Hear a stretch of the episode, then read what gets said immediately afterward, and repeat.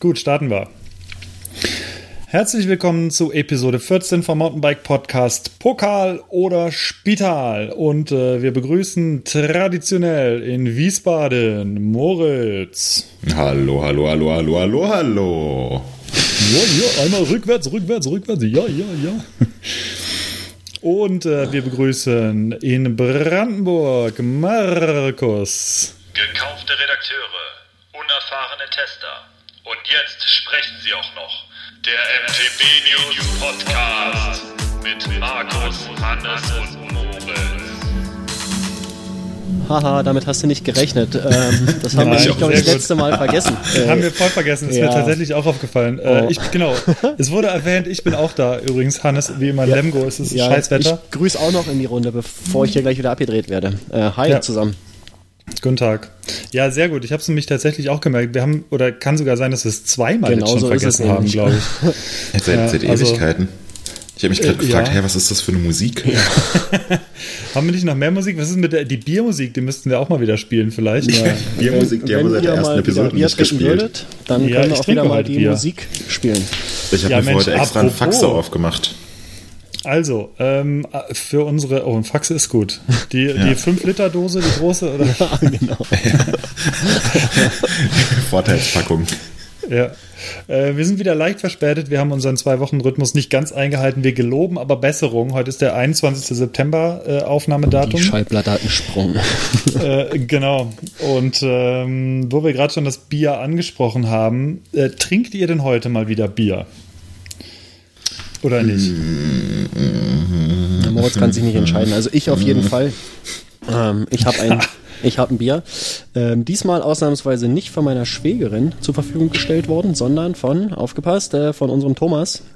Anstatt vom Rewe um die Ecke. Äh, der hat es wahrscheinlich vom Rewe um die Ecke. Ich war letztens irgendwie bei, äh, bei der, äh, im Hauptquartier bei der Redaktion zu Besuch und hatte mein iPhone-Ladekabel vergessen. Und das ist nicht nur ein iPhone-Ladekabel, sondern ein 1,80 Meter langes iPhone-Ladekabel, was übrigens äh, Pro-Tipp ist einfach das Beste, was es gibt. Jedenfalls Also es hatte ich es vergessen und hatte Tom gebeten, mir das zuzuschicken. Und ähm, ja, damit er nicht irgendwie ein Paket für ein Kabel packen muss, hat er einfach noch eine Flasche Bier reingelegt. Und zwar ein äh, Brewdog Elvis Juice. Ist ein äh, IPA mit, äh, pass auf hier, was steht da? Grapefruit Infused. Das heißt, das wird wahrscheinlich nach Pampelmuse schmecken. Ja, und das äh, ist, ja, keine Ahnung, noch nie getrunken. Werde ich jetzt äh, es ist öffnen und mir eins meiner, eins meiner Lieblingsbiere. Ernsthaft? Äh, ja, ich habe es auch Tom empfohlen tatsächlich, weil ich völlig Ah. ausgerastet bin, als ich im Rewe tatsächlich bei Tom, Um die Ecke. äh, um, beim Rewe um die Ecke, fast um die Ecke bei Ach, ihm. da waren wir ähm, doch letztens in dem Rewe, ne? Ja, genau. Dieser, dieser Schrottrewe. Ja, ja, der wird zwar Das der der wird doch bald gesprengt nein, jetzt. Da kommt ein nicht, neuer. nicht den, nein, nein, nein, äh, nicht, nicht den Schrottrewe um die Ecke, sondern äh, tatsächlich in, in, um eine etwas weitere Ecke. Also vielleicht der am Kilometer. Kreisverkehr. Nein, Ja, nein, der ist schon eine sehr große. Ja, klar. Äh, und da war ich drin und ich bin Ach, der Freude- Rewe. Fast, ja, nee, ja. auch nicht in Rüdesheim, einen noch, einen noch davor. Äh, egal. Der an dem Kreisverkehr da. Ähm, und da gab es tatsächlich ähm, das IPA und ich bin vor Freude an die Decke gegangen, als ich gesehen habe. Du hast erzählt, du hast hier gleich einen Rucksack voll gepackt damit, ne? Ja, ich War habe ich glaube, direkt zehn Flaschen habe ich Ja, mitgenommen, weil genau. der, selbst online kostet das Ding das Doppelte. Also der Preis ist wirklich sehr in Ordnung und ja, ich bin mal gespannt, was du sagst. Ähm, ich habe auch ein Bier und zwar habe ich auch ein IPA, allerdings wieder ohne Alkohol. Also für alle Leute, die gerne äh, ein leckeres IPA trinken wollen, vielleicht noch eine Empfehlung. Ich hatte es schon mal getrunken, ich werde es jetzt zum zweiten Mal verkosten. Ein äh, Dolden Null vom Riedenburger Brauhaus ist auch ein Bio-Bier. Das sagt mir irgendwas. Ähm, und äh, ich hatte schon mal, der geneigte Hörer wird sich erinnern, ich hatte schon mal einen Dolden Dark vom Riedenburger Brauhaus. Genau. Und äh, das ist jetzt das Dolden Null. Ein wunderbarer Name für dieses Bier. Und äh, 42 äh, Prozent. Ibu. genau, es ist ein Wodka-Bier. ähm, nee, es ist, äh, also es ist tatsächlich relativ bitter und ähm, das werde ich jetzt auch mal aufmachen. Und hat dann So. eigentlich Moritz was heute am 21. September 2018? Nee, am 21. September 2018 habe ich nichts außer Wasser. Weil, wisst ihr, was heute ist? Heute ist Herbstanfang. Und ihr feiert es auch noch mit einem Bier. Stimmt. Mir ist Yes. nicht nach Feiern zumute. Wieso nicht? Ja, Sommer ist vorbei. Ja, dann gibt es jetzt endlich Regen. Ach, Bei uns ist für heute das erste Mal Regen angekündigt wieder. draußen ähm, der Wind, der weht jetzt schon. Es kommen so ein paar Böen durchgezogen und der Himmel verdunkelt sich so langsam. Ich bin gespannt, vielleicht klappt's mal. Jetzt geht Du die Sonne bei euch du äh, oben solltest morgen eine für die nächsten paar Monate bauen unter, oder? Oh, ich brauche heute nicht gießen, das ist so geil. Aber Moritz, weißt du, vielleicht ist auf dem Flak Trail dann, wenn ich das nächste Mal da bin, wieder ein bisschen mehr Grip. Ja, oder ein bisschen weniger Bäume. Ja, das mehr, weniger Bäume finde ich auch gut. Ähm, äh, ja, ich würde sagen, äh, Prost, Ja, Prost. zu Wasser und Hat Dog. erstmal eine sehr angenehme Farbe übrigens. Das, ähm, wie heißt das Zeug? Hab ich schon wieder vergessen. Elvis Juice. Bier. Elvis Juice. Hm, Alter. Wow. Das ist geil, Das ist oder? schon mal gut, ja. Also die Grapefruit, aber hallo. Hm, das lasse ich mir gefallen. Und deins? Äh, ich finde es auch, also es ist tatsächlich wirklich, hat einen ähnlichen Bitter, eine ähnliche Bitterness wie, wie ein richtiges IPA. Äh, natürlich, man merkt so, das hatte ich ja beim letzten auch schon, äh, so am gegen Ende fehlt so das, was so der, der Alkohol normalerweise so mit dem Geschmack macht.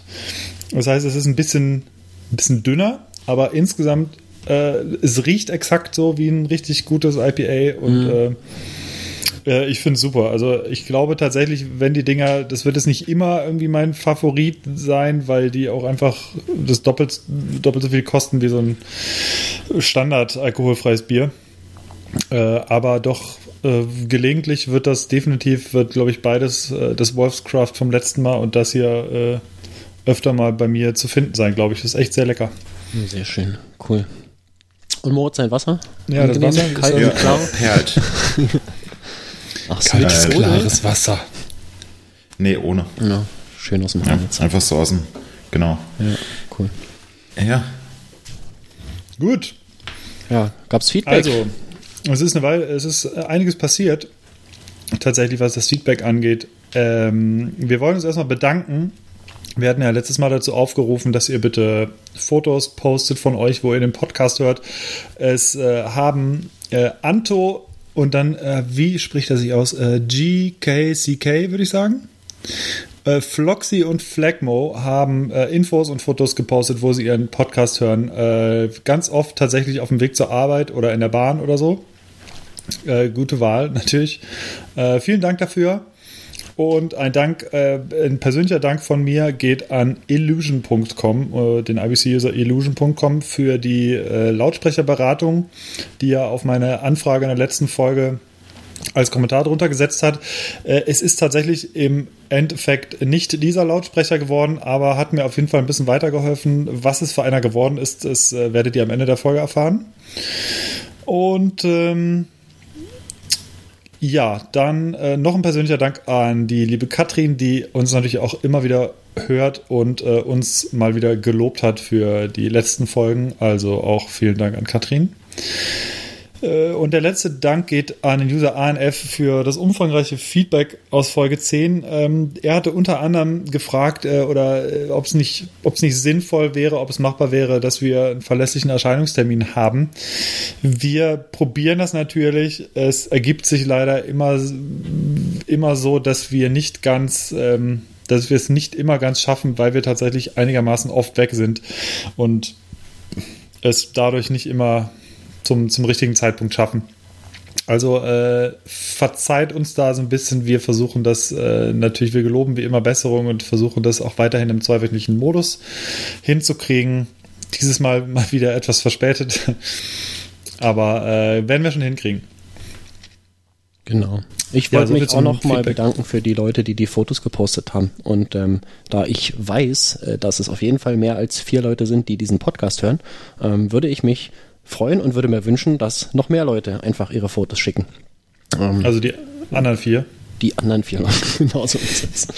Ähm, also, ähm, genau. Habt euch nicht so, ladet die Fotos hoch, ist nicht schwer.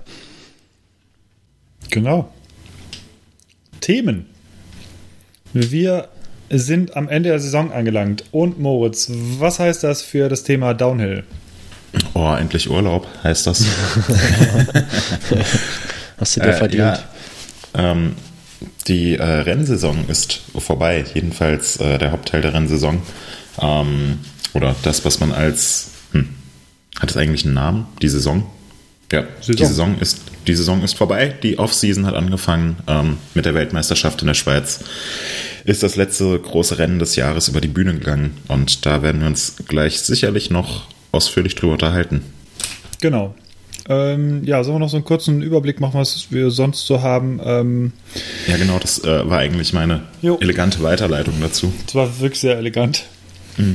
Äh, wir haben das ja letztes Mal schon angesprochen. Wir wollten das letzte äh, Woche oder das in der letzten Folge schon ein bisschen machen, hat natürlich zeitlich mal wieder nicht gereicht.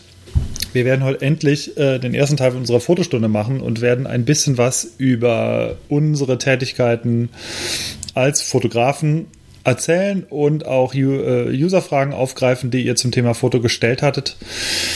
Wir werden von unseren Neuerwerbungen erzählen, haben wieder Bike-Hacks für euch. Und ähm, wenn wir dann noch Zeit haben, haben wir vielleicht noch das ein oder andere Thema zusätzlich. Und äh, werden natürlich dann wieder schauen, wie das Bier war. Wahrscheinlich hat sich Markus da schon das zweite irgendwie noch schon aufgemacht. Nee, Tom hat ja nur eins geschickt, der Hund. Ah, okay. Ja, auch wir müssen Was sparen. fällt ihm ein? Genau. Ähm, ja, das, das wäre so groß, grob mit der Planung. Äh, und ich übergebe das Wort an unseren Downhill Spezi Moritz. Äh, ja, jetzt erwischst du mich auf dem falschen Fuß. Ich weiß gar nicht Ja. so sehr, was ich erzählen soll. Ähm, hm, hm, hm. Ja, vor, äh, wie lange ist es jetzt her? Auch knapp zwei Wochen. Vor Mhm. knapp zwei Wochen war die Weltmeisterschaft in der Schweiz. Genau, das letzte Mal, als wir gepodcastet haben, war ich nämlich gerade in der Schweiz. Ähm, das war ein paar Tage, paar Tage vor der WM. Die liegt jetzt hinter uns und es war äh, ein sehr, sehr cooles Rennen, beziehungsweise es waren sehr, sehr viele sehr coole Rennen, ähm, sowohl im Downhill als auch im Cross Country. Ich glaube, beide Rennen mit einem neuen Zuschauerrekord. Ähm, bei, bei beiden Rennen waren äh, um die 20.000 Zuschauer vor Ort, was äh, ja Krass. absolut äh, gigantisch war. Ähm, Atmosphäre war, war grandios ähm, und die Rennen, die waren auch sehr, sehr sehenswert. Ähm, habt ihr es euch angeschaut? Was waren so eure Eindrücke? Ich konnte leider nicht. Ähm, also ich habe es, äh, ich habe es gesehen. Auch äh, nicht die komplette Zeit, weil äh, da natürlich noch weitaus mehr Fahrer irgendwie übertragen wurden. Und äh, die ganze Zeit hatte ich, ähm, hat, habe ich es nicht geschafft, aber äh, es war mal wieder irgendwie krass, weil auch bis zum Schluss äh, interessanterweise mal wieder Martin Mees, der, der hat ja einen unfassbaren Lauf im Moment, äh, hing er wieder ganz oben und äh, das fand ich schon wieder völlig krass. Also ähm, äh, ich glaube, eine Weile war auch Greg Minara, saß eine ganze Weile auf dem Hot Seat, was ich dann auch persönlich ziemlich gefeiert habe. Aber es war relativ schnell eigentlich klar, dass, äh, dass dann noch ein paar Leute kommen, die dann doch schneller sind. Und äh, dann hat Martin Mees wieder dieses Ding rausgehauen. Und dann kam aber äh, natürlich und ähm, wie ich glaube auch Markus, Markus und ich haben es, glaube ich, grob getippt. Ich glaube, Ja, ihr habt es beide vorhergesagt. Auch. Ja, wir haben es. ähm, genau, wir haben es, ähm, haben wir uns ja letzte Woche schon gro- grob drüber unterhalten, dass es äh, Bruni wurde und Bruni hat dann, Loic Bruni hat einen Wahnsinnslauf runtergehämmert. Äh, mit zwei Zehntel dann doch noch schneller gewesen als Martin Mays und äh, ist äh, verdientermaßen ähm, wieder Downhill-Weltmeister. Und äh, ja, seit letzt hat verteidigt, ne, genau. Äh, letztes Jahr war er schon. Und äh, ja, Danny Hart auf drei, auch wieder super. Nee, nee, nee. Doch, der war Doch, genau, doch, doch. Zweiter. Ja, ja. Äh, zwei, Zweiten habe ich ihn getippt, Dritter ist er geworden, genau. Ja, Genau. ja. Nur Ja. fünf Punkte. Ah. Wen, wen hast du auf drei getippt, Markus? Äh, Aaron Gwynn. Oh, Ja, der war zumindest, äh, was war denn der, auf dem Fünften. glaub, fünften Platz, Gwyn ne? war, ja, Und bisschen ähm, enttäuschend wieder. du, nächstes warst Jahr. auf, du warst auf Lukas Shaw, glaube ich, Moritz, ne? Äh, ich, hm, ich weiß es gar nicht mehr so genau, wen ich getippt hatte. Ich, ich habe, glaube ich, einen Potpourri an Fahrern genannt und gehofft, dass irgendeiner dabei sein wird, dass ich mich jetzt hier feiern lassen kann. Ähm, ich glaube, ich hatte, äh, hatte gesagt, dass ich äh, Brooke McDonald super cool finden Ah, würde, der genau. dann auch die, äh, die Quali gewonnen hat. Ähm, aber irgendwie im Finale keinen so guten Lauf runtergebracht hat und die Quali bei der WM, die ist sowieso immer so ein bisschen, er wird viel taktiert und äh, nicht Vollgas gefahren und so weiter. Also ähm, ja, am Ende ist es Loic Bruni geworden, was ich aber auch super finde. Also hat mich sehr gefreut, weil ich finde, das äh, habe ich mit Sicherheit auch schon mal in einer der äh, letzten Episoden gesagt, ähm, weil ich einfach finde, dass es so einer der sympathischsten Fahrer ist. Ähm, immer nett, immer gut drauf. Äh, und äh, auch sein Fahrstil ist ja so ganz, ganz okay. Ja. ja er hat gerade ein Interview gegeben. Habt ihr das mitbekommen? Ja. Mhm. ja. Und in dem Interview hat er lustigerweise gesagt, das war sein, ähm, sein erster Siegeslauf, bei dem er äh, das Gefühl hatte, alles unter Kontrolle zu haben. Also er hat, hm. er ist nicht voll am Limit gefahren oder über dem Limit gefahren, sondern hat so ein bisschen rausgenommen für seinen Finallauf, weil er der Meinung war, ähm, in der reicht. Schweiz würde derjenige, nee, in der Schweiz würde derjenige gewinnen, der die wenigsten Fehler macht. Und ja. deswegen ist er, hm. äh, hat er lieber mal ein bisschen zu viel gebremst und ähm, so haben wir einen sehr sauberen Lauf runtergebracht. Und das war letzten Endes auch das, was ihm äh, zur Goldmedaille äh, verholfen hat. Weil Geil. eigentlich, äh, also ich denke nach wie vor, dass ähm, Loris Vergier das Rennen ziemlich sicher gewonnen hätte, wenn er nicht äh, im Wald zwischendurch mal gestanden hätte. Da hat er mhm. äh, fast zwei Sekunden verloren, war dann im Ziel 0,7 hinter Bruni. Also wenn der nicht einen dicken Fehler gemacht hätte, dann ähm, hätte Vergier gewonnen. Äh, Gwyn hatte, glaube ich, auch einen Fehler drin. Ähm, ja, und so, so zieht sich das eigentlich bei allen Fahrern durch. Also gewonnen hat dann tatsächlich derjenige, der letzten Endes die, die wenigsten Fehler und die sauberste Fahrt hatte. Das genau. ist äh, sehr weise eigentlich von ihm, muss ich sagen. Und äh, ich, ich finde immer eine ziemlich gute Taktik. Also das ist ja, ähm, das ist ja gerade, das kennt man ja eher so ein bisschen, ähm, würde ich fast sagen, von Sam Hill irgendwie aus dem Enduro-Sport, der auch jetzt nicht immer voll am Limit fährt, aber dann am Ende meistens ähm, relativ weit oben ist oder beziehungsweise äh, dann natürlich irgendwie gewinnt. Und ähm, das fand ich, war im letzten Jahr hatte ich das bei Bruni auch schon so ein bisschen, da wirkte er auch, wenn ich mich recht erinnere, super smooth und ist ähm, auch ohne jetzt beispielsweise, wenn ich an Danny Hart denke, Danny Hart fährt ja meistens immer Maximum am Limit. Ähm, und das sieht meistens völlig irre dann aus, wie er dann fährt. Und meistens kriegt das irgendwie hin, aber manchmal eben nicht. ähm, und äh, ich fand, das hat er dieses Jahr ähm, das hat Bruni dieses Jahr, wie du richtig sagst, echt richtig geil wieder gemacht irgendwie. Also es war, das war nicht übermäßig spektakulär, aber es war einfach ein super guter Lauf. Mhm, genau. Ähm, lustigerweise zwei, äh, zwei Statistiken zu Loic Bruni. Mhm. Ähm, der hat jetzt mehr Weltmeistertitel in der Elite-Kategorie, als er World Cup-Siege hat. Was ich äh, sehr, sehr interessant finde. Also er hat, äh, hat jetzt zum dritten Mal die Weltmeisterschaft gewonnen und hat erst in Anführungszeichen zwei World Cups gewonnen. Das ist krass. Ja, das ist krass. Ähm, und dann einmal davon ja in dieser Saison auch, ne?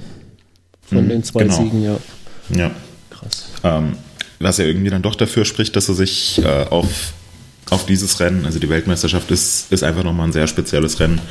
Und das spricht ja schon dafür, dass er sich darauf irgendwie dann doch nochmal besonders vorbereitet oder einen anderen Ansatz wählt oder was auch immer. Ähm, mhm. Wobei er jetzt im Interview gesagt hat, er hat eigentlich gar nichts anderes gemacht, sondern einfach so einen Gang vielleicht rausgenommen und wollte kontrolliert runterkommen. Ja, ähm, ja das ist jedenfalls die erste Statistik. Und die zweite Statistik ist, ähm, kein anderer aktiver Fahrer hat äh, jetzt so viele oder kein anderer aktiver Fahrer hat ähm, mehr WM-Titel gewonnen als Loic Bruni. Also er liegt jetzt in der ewigen Bestenliste auf äh, Platz 2 Krass. Äh, mit drei WM-Titeln. Ähm, genauso viele hat genauso so, ne? viel hat Greg Menard und Sam Hill haben auch ähm, beide drei WM-Titel. Äh, und auf Platz 1 meilenweit vorne ist äh, Nico Voyot mit, mit mhm. acht Titeln. Also da wird niemand mehr rankommen. Unfassbar. Ähm, ja, aber ähm, Bruni ist ja eigentlich auch noch ein relativ junger Fahrer. Also er war so, er ist so der, der, der älteste Fahrer des französischen Nachwuchses. Ähm, jetzt so diese, diese neue Welle an Fahrern, die da äh, jetzt gerade alles dominiert. Ähm, aber so wahnsinnig alt ist er jetzt nicht.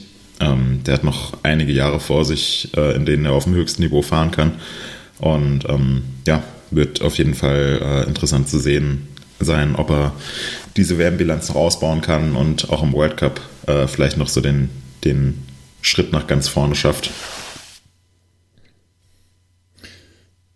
Quasi die neue französische Welle.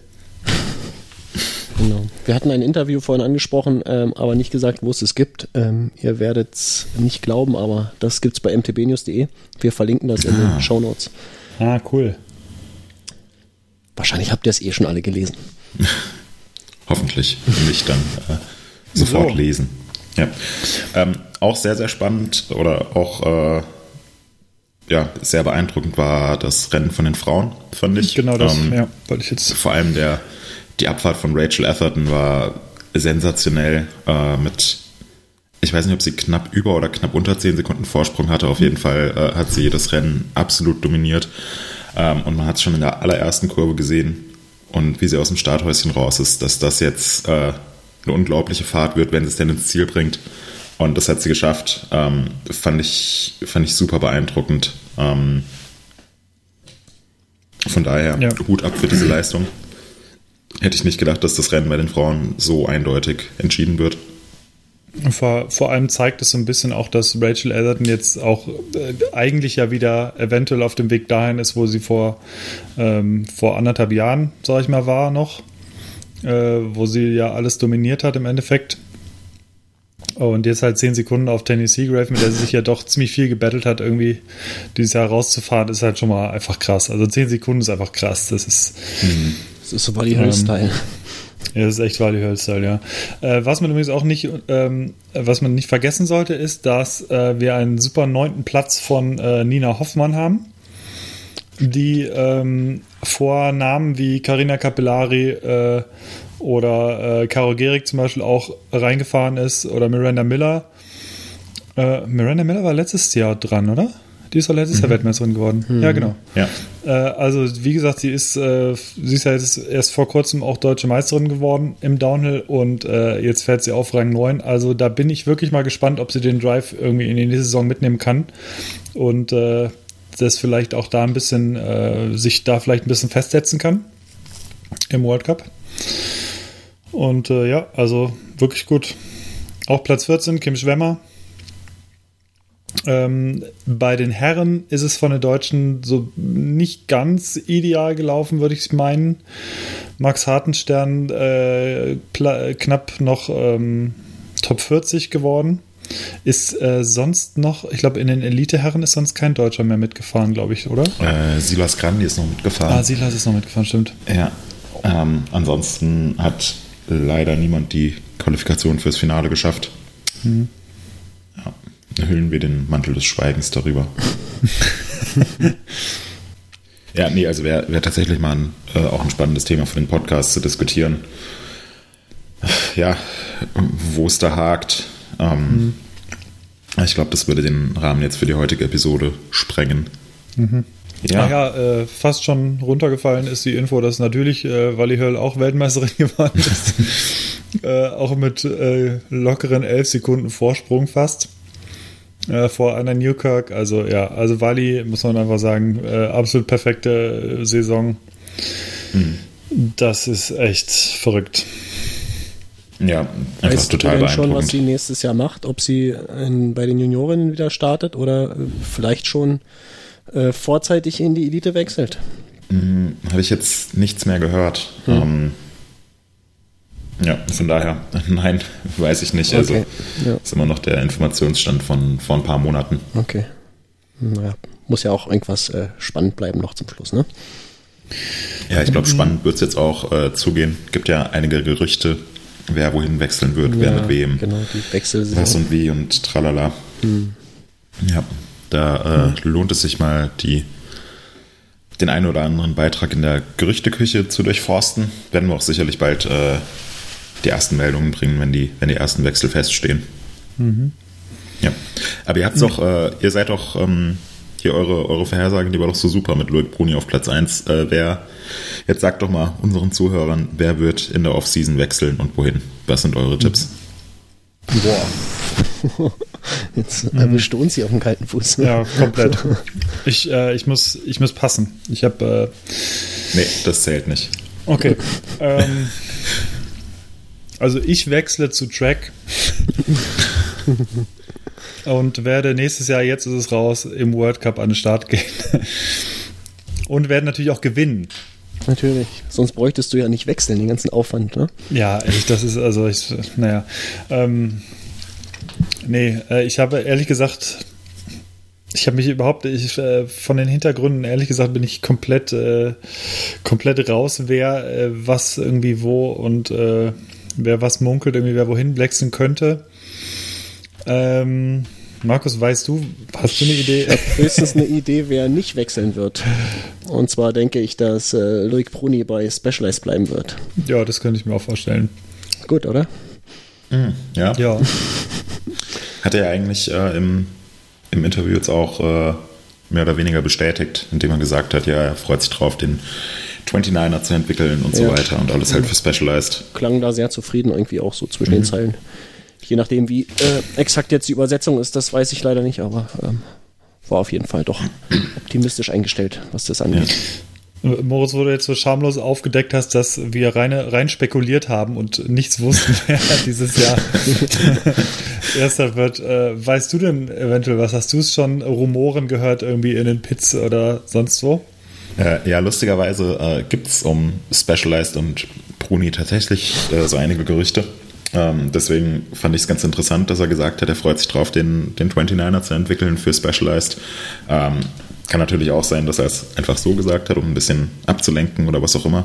Ähm, soweit ich weiß, ähm, läuft der Vertrag zwischen dem Team, ähm, für das Loic Bruni fährt, und Specialized aus. Ähm, und da gab es tatsächlich ein paar Gerüchte, dass äh, Specialized vielleicht jetzt ein eigenes Factory-Team macht oder sich äh, Loic Bruni und äh, Finn Isles ähm, dann einfach einen anderen Rahmensponsor suchen würden oder so.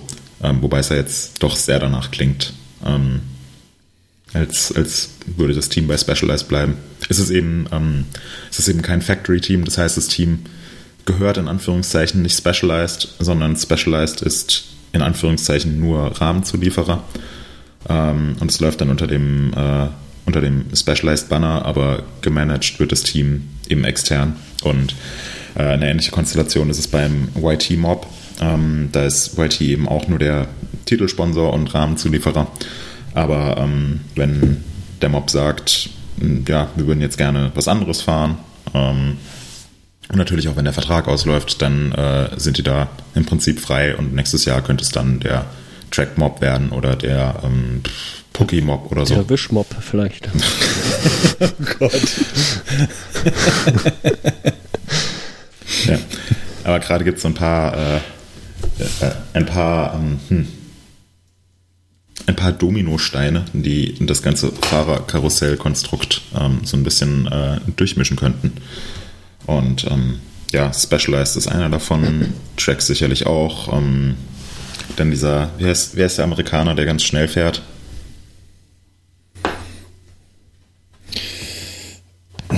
Ken Block. Genau, Ken Block. ja. ja, der, der ist auch äh, unklar, wie es wie es bei denen weitergeht. Ja. Ähm, ja, von daher dürfte man, äh, dürfte es auch interessant sein, einfach mal jetzt in den nächsten Wochen zu verfolgen, so auf Instagram, wer ist gerade mit wem unterwegs, äh, was wird da gegenseitig abgeliked und so. Cool. Wer, wer tippt denn da? Markus, Na, schreibst du einen Aufsatz? Mach schon wieder die geilen. Shownotes, weißt du? Ach so. Ähm, Okay. Um das äh, so ein bisschen abzuschließen, ganz noch, äh, würde ich gerne auf die Worlds Bikes hinweisen, äh, von denen Moritz äh, wieder grandiose Fotos gemacht hat. Äh, wahnsinnig geile Räder, die jedes Mal für die WM extra hergerichtet werden und, und lackiert werden. Da muss ich auch sagen, dass äh, Loic Bruni mit seinem goldfarbenen Frame gar nicht so schlecht gelegen hat. Äh, ist persönlich auch eigentlich mein Favorit. Es ist äh, so äh, privat täglich würde ich das Ding jetzt nicht fahren, aber es ist einfach so komplett übertrieben bling bling, dass ich es eigentlich schon wieder richtig geil finde. Ja. Und äh, von daher ist das, äh, ist das Teil mein Highlight, aber es gibt natürlich auch noch jede Menge andere Bikes. Äh, wir verlinken das natürlich in den Show Notes. Es gibt zwei große, ähm, große Fotoberichte mit jeder Menge Weltmeisterbikes. Äh, lohnt sich sehr, einfach diese wunderschönen Fahrer da anzugucken. Gibt es auch irgendwie kein Bike, was irgendwie schlecht heraussticht, ne? Die sind alle geil. Also das ist, ich da auch so das richtig auch dachte, das kann nicht sein, das ist wirklich richtig geil. Das wäre eigentlich auch mal so richtig medienwirksam, dass sich irgendein Topfahrer zur WM so ein richtig hässliches, schlechtes Rad aufbaut. Ja. Äh, Markus, was war dein Favorit? Hast du einen? Äh, nee, ähm, nee, kann ich, kann ich jetzt keinen rauspicken. Ähm, ich war nur äh, komplett begeistert von eigentlich von allen Bikes. Ja. Äh, Hannes, ich bin eigentlich bei dir. Das Rad von Loic Bruni wäre jetzt nichts, äh, was ich mir irgendwie äh, kaufen oder so anmalen würde, weil es jetzt so völlig übertrieben ist. Mhm. Ähm, aber das war schon ein sehr, sehr, sehr, sehr cooles, äh, cooles Rad, gerade dann auch so mit der polierten Federgabel und so. Ja, ähm, ja für vier Minuten ja. würde ich das schon fahren. ja. Ich glaube, der war ja. auch deswegen so schnell, weil er ganz schnell von diesem Ding wieder runter wollte, weil es ihm so peinlich war. weil es so schlimm, also nicht so schlimm, aber so auffällig war. Das war ihm einfach zu peinlich, ja. weißt du? Das ist dann ganz schnell wieder auf so ein matt schwarzes oder so danach. Ja. Das war rumgefahren wie der Pimp himself. das war echt geil. Ja, die, äh, die Felgen haben sich auch weitergedreht, nachdem er im Ziel angehalten hat. Geil, genau. Spinning Wheels. Ja, es sind jetzt auch wieder so Scheibenräder sind das gewesen, ne? So, so, so ja, chrompolierte genau. Scheiben, so links und rechts. Und wenn du, wenn du drauf stehst, dann hüpft das vorne und hinten immer abwechselnd hoch. Stellt euch mal vor, da ist keine Dämpfung drin, sondern halt so eine Hubanlage. Ja. so völlig unkontrolliert Vorderrad und Hinterrad hochhebt die ganze Zeit. Das wäre super. Wäre auch was für die nächste Weltmeisterschaft. Das ist ein schöner April-Scherz auch eigentlich. Das erste, das erste Pimp-Mobil. Wir verraten nie alles. Okay, ähm, ja, Moritz hat es ja schon angesprochen, äh, damit wir, wir haben ja noch einige weitere Themen, gehen wir ganz kurz äh, zum Thema WM noch auf die, ähm, auf die Fahrer mit etwas weniger Federweg und Fahrerinnen. Im Cross Country ist auch einiges passiert. Bei den Herren gab es weniger die Überraschung. Da hat ähm, Nino Schurter mal wieder äh, komplett äh, alles abgeräumt, oder nicht alles abgeräumt, aber ist, ähm, ist wieder Erster geworden und ähm, hat elf Sekunden vor unserem äh, Saisonliebling Gerhard Kerschbaumer gewonnen, äh, gefolgt von Mathieu van der Poel. Und äh, auch aus deutscher Sicht nicht so wirklich richtig gut gewesen. Äh, wenn ich es richtig gucke, ähm, äh, Ben, ich glaube, Ben Zwiehoff auf Platz 30, glaube ich, der beste Deutsche. Dafür gab es, wenn ich mich recht erinnere, einen Podiumsplatz für Ronja Eibel bei den U23 Damen aus deutscher Sicht, was echt gut ist. Mhm. Also Wahnsinnsrun und eine große Überraschung bei den Damen. Da hat äh, Kate Courtney gewonnen und das, die hatte so wirklich gar keine auf der Rechnung. Äh, vor allem, dass jetzt ähm, das die USA jetzt äh, Gold holen im Cross Country. Äh, das war wohl recht überraschend, ähm, fanden unsere Kollegen, unsere Cross Country äh, auch. Zweite, Annika Langwart und Emily Betty hat ihre Top-Saison unterstrichen mit der Bronzemedaille. Und Yolanda Neff in Anführungs Anführungszeichen nur auf Platz 4. Ähm, ja, also ähm, da lief es auch für die deutschen Fahrerinnen übrigens besser. Da ist äh, Elisabeth Brandau auf Platz 8 gefahren. Und ja, äh, ich habe die Rennen selber nicht verfolgt. Ich weiß nicht, wie es mit euch steht, aber äh, das scheint nicht zuletzt, also Moritz, du hast es wahrscheinlich gesehen vor Ort, mhm. oder? Ja, genau. Äh, und das muss wohl super krass gewesen sein von Zuschauern, oder? Ja, war, äh, war absolut beeindruckend. Also gerade dann so in der letzten Runde, der, der Zielbereich, der war sowas von voll, dass man sich da eigentlich gar nicht mehr richtig bewegen konnte. Äh, war eine grandiose Stimmung und gerade als dann Nino Schurter gewonnen hat, es war äh, das i-Tüpfelchen auf der äh, Kirsche auf der Sahnehaube. Das i-Tüpfelchen auf dem Kerschbaum. genau. Ja, und äh, auch das Rennen von den Frauen fand ich, äh, fand ich eigentlich extrem spannend und sehenswert. Ähm, haben ja eigentlich alle damit gerechnet, dass äh, Yolanda Neff ihr Heimrennen gewinnen würde. Ähm, die dann aber irgendwie nicht so richtig in Tritt gekommen ist und dann sah es lange Zeit nach einem Sieg von Annika Langwart aus. Ähm, und äh, dann in der letzten Runde ist Annika Langwart der Kate Courtney auch ähm, auf dem ersten Teil der finalen Runde ordentlich weggefahren, dass man dachte, hm, das Rennen das ist jetzt entschieden. Und dann äh, hat Kate Courtney das aber äh, diesen Abstand noch äh, komplett zugefahren und ähm, ist einfach so von der Euphorie getragen ins Ziel gesprintet und ähm, Er hat sich da ziemlich überraschend äh, WM-Gold gesichert. Also war, war ein super spannendes Rennen. Abschließend würde ich gerne noch auf ein Video hinweisen. Und zwar haben die äh, oder ein großer der bekanntesten Cross-Country-Frauen äh, das MTB Girls Video gedreht. Äh, mal richtig was fürs, Her fürs Herz. Äh, richtig, äh, richtig schöner Clip. Äh, verlinken wir in den Show Notes. Äh, ziemlich cool. Äh, beschreiben sie so ein bisschen, was sie machen und äh, widerlegen so ein bisschen das Vorurteil von manchen, dass Mountainbiken nichts für Mädchen sei. Und echt ein sehr schöner Clip. Kam auch bei uns sehr gut an, muss ich sagen. Ähm, und selten, dass es eigentlich einen Clip aus dem Cross-Country-Bereich gibt, der richtig, richtig einschlägt. Wobei vielleicht hat es auch an Rob Warner gelesen, der das Ganze nämlich äh, gelegen, der, der das Ganze ein bisschen kommentiert hat. Hm. Ähm, nee, also richtig cool.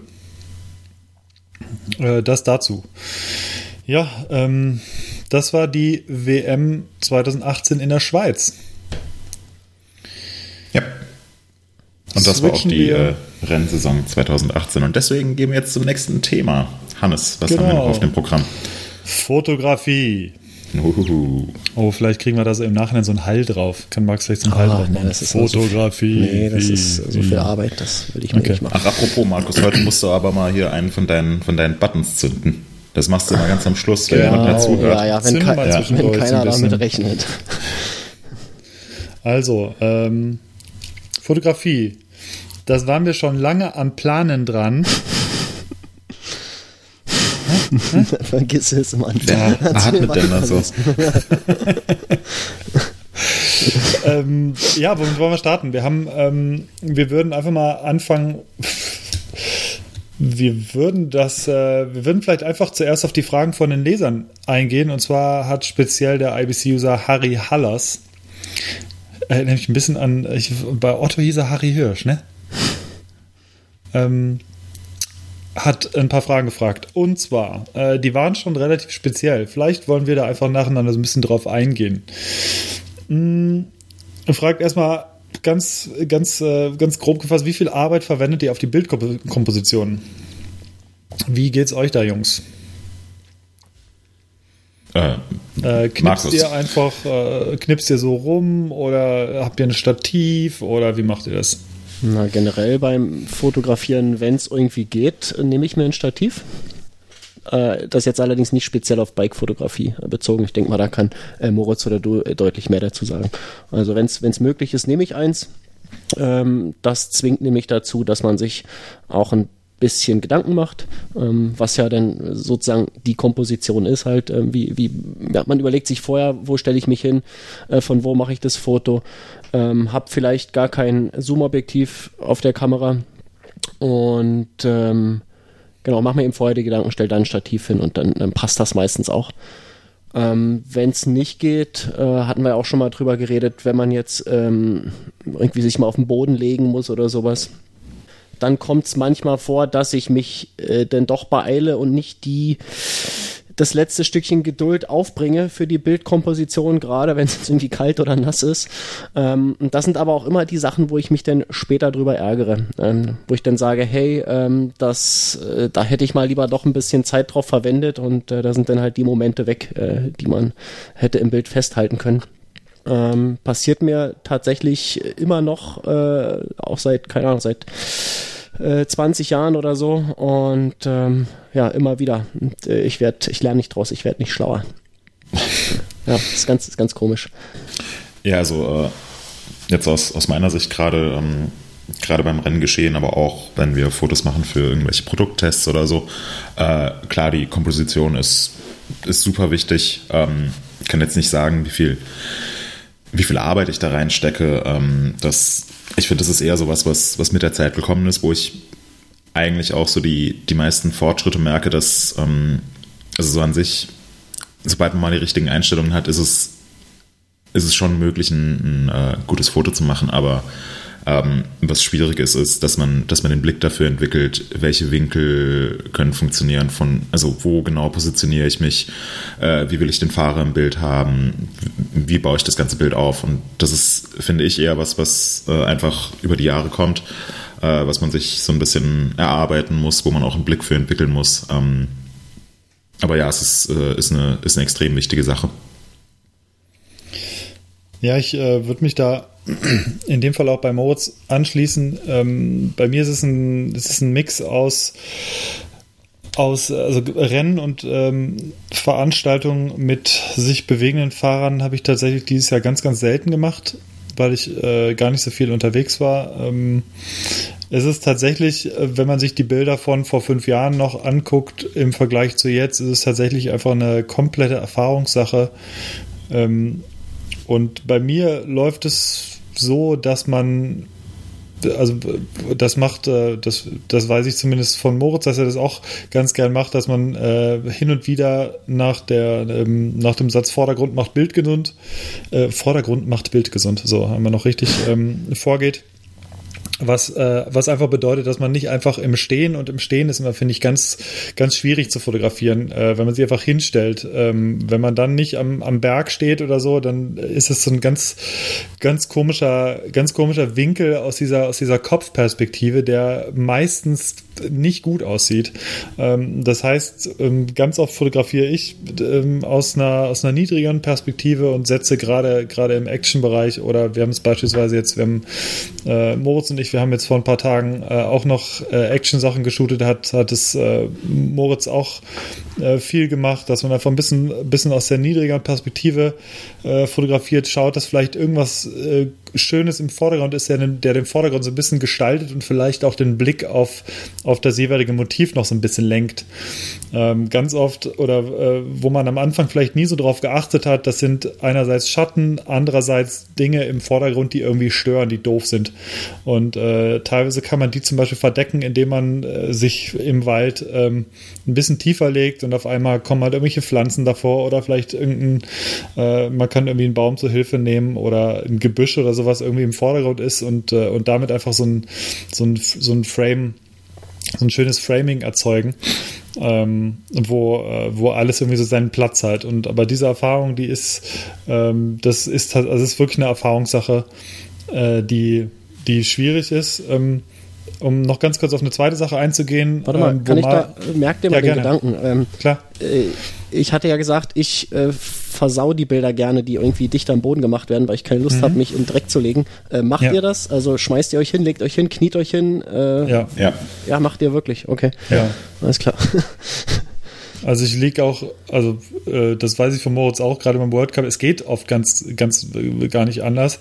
Äh, von Jens, unserem Kollegen Jens, kenne ich es oft, dass er äh, früher zum Beispiel zumindest ganz oft einfach äh, wenn er wirklich ein Event geshootet hat, auch immer Knieschoner anhatte. Weil ja. du tatsächlich, wenn du kniest äh, und du man kniet ganz oft im Sommer, es ist immer staubig, du saust dich halt tierisch ein, im Matsch noch schlimmer. Ähm, also in Matsch lege ich mich tatsächlich nicht immer, aber normaler Boden, Wiese, Staub, Wald, äh, da lege ich teilweise komplett dann auf dem Boden, ja. Also weil äh, nicht immer, aber so, wenn es die Situation halt erfordert, dann auf jeden Fall, ja. Weil es macht einen riesengroßen Unterschied aus. Ganz oft. Hm. Genau. Ähm, ganz kurz wollte ich jetzt auf Markus nochmal kurz eingehen bezüglich seiner äh, äh, bezüglich Stativ. Ich mache neben so Fahrradbildern auch öfter mal Sternengeschichten oder Langzeitbelichtung oder so. Für sowas nehme ich dann auch natürlich ein Stativ. Und da nehme ich mir tatsächlich relativ viel Zeit für die Komposition, weil du da halt am Ende auch nicht mehr wirklich viel verändern kannst. Mhm. Und ähm, ja, oder im Mond habe ich zum Beispiel letztens, als dieser der, der Blutmond war, die Sonnenfinster, äh, die, die Mondfinsternis, heißt es, ja. ähm, da habe ich sehr lange gebraucht, bis ich irgendwie zufrieden war, obwohl es jetzt in Anführungsstrichen nur der Mond war. Aber das war gab, schwierig, war das es war gab, richtig äh, Ja, weil er sich auch mit viel Brennweite ja. Äh, sehr, sehr, der Mond bewegt sich dann sehr schnell und man muss immer wieder das Stativ ausrichten. Ja, die Bilder wären auch unscharf, wenn du, wenn du zu lange belichtest und wenn der ja. dicht über dem Horizont stand. Also ich habe echt gekämpft, bis ich da das erste Bild irgendwie zustande bekommen habe. Ja, also ich habe ja. sicherlich 20 Minuten gebraucht oder so, bis ich mhm. mein Foto hatte. Ja. Mhm. Ja, genau. Also ähm, von daher, das wäre so die Beantwortung von uns grob, was die Bildkomposition äh, angeht. Also ja, können wir eigentlich alle drei sagen. Oder bei, bei Markus zu zwei Dritteln vielleicht. Ja, wie gesagt, ich mache halt äh, eigentlich äh, keine Action-Shots. Deswegen ja. fällt das ein bisschen raus. Ähm, ich fotografiere anders, andere Sachen und ähm, ja, das unterscheidet sich halt grundlegend von, von der Art und Weise. Wie gesagt, Ja. Boden und so, wenn ich es mal machen muss, ne, Ja. äh, bin ich nicht geübt, habe da Probleme. Ansonsten, ähm, genau. Äh, wir können ja einfach vielleicht, wenn wir es wenn wir es zeitlich irgendwie schaffen, so ein paar Bilder von uns äh, einfach mal mit reinpacken in die Shownotes. Was ich geil fände, Markus, wenn du dein großes äh, ich, San Francisco-Bild vielleicht mal reinpackst. Ähm, was ich extrem beeindruckend Was finde. meinst du, das, was die Browser crasht, wenn die Leute das aufrufen? Ganz genau, Ja, ja. okay. Ja, mach Dieses Riesenfoto. ähm, und ähm, ja. Genau, da hat er nämlich ganz, ganz, ganz viele Bilder äh, gemacht und zusammengestackt und äh, das ist ein riesengroßes Wahnsinnsbild. Ja, genau. Ähm, also Würde ich heutzutage auch ganz anders machen, aber ja, wie das so ist, ne? Man Ja. lernt ja nie aus. genau. Ähm, ja, es gab noch mehr Fragen. Äh, Welches Autofokus-System, wir werden jetzt schon sehr spezifisch, merke ich, welches Autofokus-System nutzt ihr, um die Fahrer zu tracken und wie geht ihr hier vor? Ähm, ich ich würde die Frage direkt mal an Moritz weitergeben, weil er wahrscheinlich aktuell definitiv am meisten Leute fotografiert, für die man einen Autofokus braucht und äh, bei dem man Fahrer tracken muss. Wie machst du es? Ähm, ja, also da, äh, das unterscheidet sich von, von Kamerahersteller zu Kamerahersteller. Ich fotografiere mit Nikon Equipment. Ähm, von daher sind da die Begrifflichkeiten ein bisschen anders als bei Canon, was sehr weit verbreitet ist, oder auch bei, bei Sony oder so. Ähm, aber klar, prinzipiell, um irgendwie einen, einen Fahrer zu tracken, musst du den kontinuierlichen Autofokus aktiviert haben. Und dann hast du da verschiedene Modi, die entweder einfach äh, wo sozusagen der, der Au- Autofokuspunkt, äh, den du auswählen kannst, ähm, fix ist oder auch, wo der Autofokuspunkt sich äh, links und rechts und hoch und runter im Bild verschieben kann. Das nutze ich nicht, äh, weil das viel zu unzuverlässig ist. Ähm, von daher deswegen auch Komposition. Du musst dir erstmal vorher Gedanken machen, wo willst du den Fahrer im Bild haben und wenn du dich dann entschieden hast, hm, der Fahrer soll äh, oben im äh, rechten Drittel sein und hier links unten habe ich den und den Vordergrund, dann äh, legst du da den Autofokuspunkt hin und ähm, ja, musst dann halt den, den Fahrer genau erwischen, dass der äh, sich in diesem Bereich befindet. Ähm, und dann hat man noch relativ viele Einstellmöglichkeiten, äh, dass du die, dass du die Tracking-Geschwindigkeit einstellen kannst ähm, in Relation zu Sachen, die sich vielleicht im Vordergrund durchbewegen oder so. Ähm, das ist dann ganz, ganz viel Feintuning und äh, rumexperimentieren, lernen, was klappt in welchen Situationen, was klappt nicht. Ja. Ähm, ja, kann ich nur, kann ich nur bestätigen. Da würde ich direkt anschließen bei diesen, bei diesen äh, Tracking-Systemen. Äh, da kommt es auch ein bisschen drauf an, von welcher Seite oder aus welchem Winkel man einen bestimmten Fahrer oder so kenne ich, kenn ich es auf jeden Fall ähm, fotografiert. Und zwar beispielsweise, man fotografiert einen Fahrer äh, äh, relativ lang von der Seite. Also der fährt an einem vorbei in, einer, ähm, in relativ weitem Abstand. Das ist so ein klassisches Tele, ähm, klassisches Telebild, äh, vielleicht sogar ähm, mit einer relativ langen Belichtungszeit, dass es so ein Mitzieher ist. Ähm, da bietet sich zum Beispiel, also ich fotografiere mit Canon, ähm, da bietet sich ein, eine bestimmte Einstellung vorzunehmen, die, die sagt, äh, ich ignoriere zwischendurch hineinkommende Hindernisse, wenn ich die Kamera schwenke, sondern verbleibe auf dem Fahrer. Das heißt, man hat den Fokuspunkt am Anfang des, äh, des Bildes oder da, wo der Fahrer dann aus dem Wald kommt beispielsweise, legt man den Fokuspunkt fest und ähm, dann, dann gibt es eine bestimmte Zeitspanne, die äh, die Kamera quasi absichtlich träge reagiert vom Fokus, um weiterhin auf diesem Fahrer drauf zu bleiben. Das heißt, egal ob Bäume im Vordergrund ähm, irgendwie kurz durchwischen oder so, die Kamera, die versucht nicht neu auf den Baum zu fokussieren, sondern verbleibt dann äh, auf dem Fahrer, was sehr praktisch ist, weil man einfach sehr lange Zeit dann für so einen Mitzieher hat. Äh, und das Gegenteil dazu ist äh, beispielsweise, wenn ein Fahrer auf einen zukommt, ähm, da gibt es eine andere Funktion, die halt möglichst schnell äh, den Fahrer immer wieder neu fokussiert, um, ähm, um ihn halt scharf zu haben. Äh, und da gibt es halt beispielsweise, ich weiß nicht, wie es bei Canon genau ist, bei, äh, bei Canon gibt es so, ich glaube, sechs, sechs bis acht Voreinstellungen, sechs Voreinstellungen, glaube ich. Und das sind halt zwei dieser Voreinstellungen, ähm, die ich bei sowas zum Beispiel nutze. Und ähm, wenn ich aber weiß, wo ich den Fahrer genau haben will, dann setze ich zum Beispiel ähm, ganz oft nicht so einen, äh, nicht so einen kontinuierlichen Autofokus, sondern ähm, den, den Standard äh, One-Shot-Modus. Das heißt, ich fokussiere die Stelle an, wo ich weiß, der Fahrer kommt gleich raus oder gerade beim Shooting, wo man es halt vorher ein bisschen planen kann, äh, damit ich, und dann weiß ich, ich will ihn halt genau da haben und dann ist er dort an der Stelle scharf. Ähm, genau, und dann nehme ich diesen Servo, diesen kontinuierlichen Modus gar nicht. Nehmt ihr ähm, Dinge zur Hilfe, wie zum Beispiel ähm, die Blende ein bisschen weiter zudrehen, so ist jetzt die Helligkeit ähm, und ähm, ja die Bild, der Bildwunsch die Kompo Komposition erlauben, also einfach um den Schärfenbereich äh, zu vergrößern, dass man äh, so Fehler, die die Kamera macht oder Ungenauigkeiten ausgleichen kann. Mm, also von meiner Warte aus ja. Ich habe zum Beispiel früher den Fehler gemacht, wenn ich früher Fahrer fotografiert habe, ich, ich nehme jetzt mal den Downhill-Bereich, wenn ich früher Fahrer, fotografiert habe vor fünf, sechs Jahren, da bin ich, äh, habe ich eine möglichst offene Blende genommen, damit ich halt einen möglichst scharfen Hintergrund habe, irgendwie hinter oder einen möglichst unscharfen Hintergrund habe hinter dem Fahrer.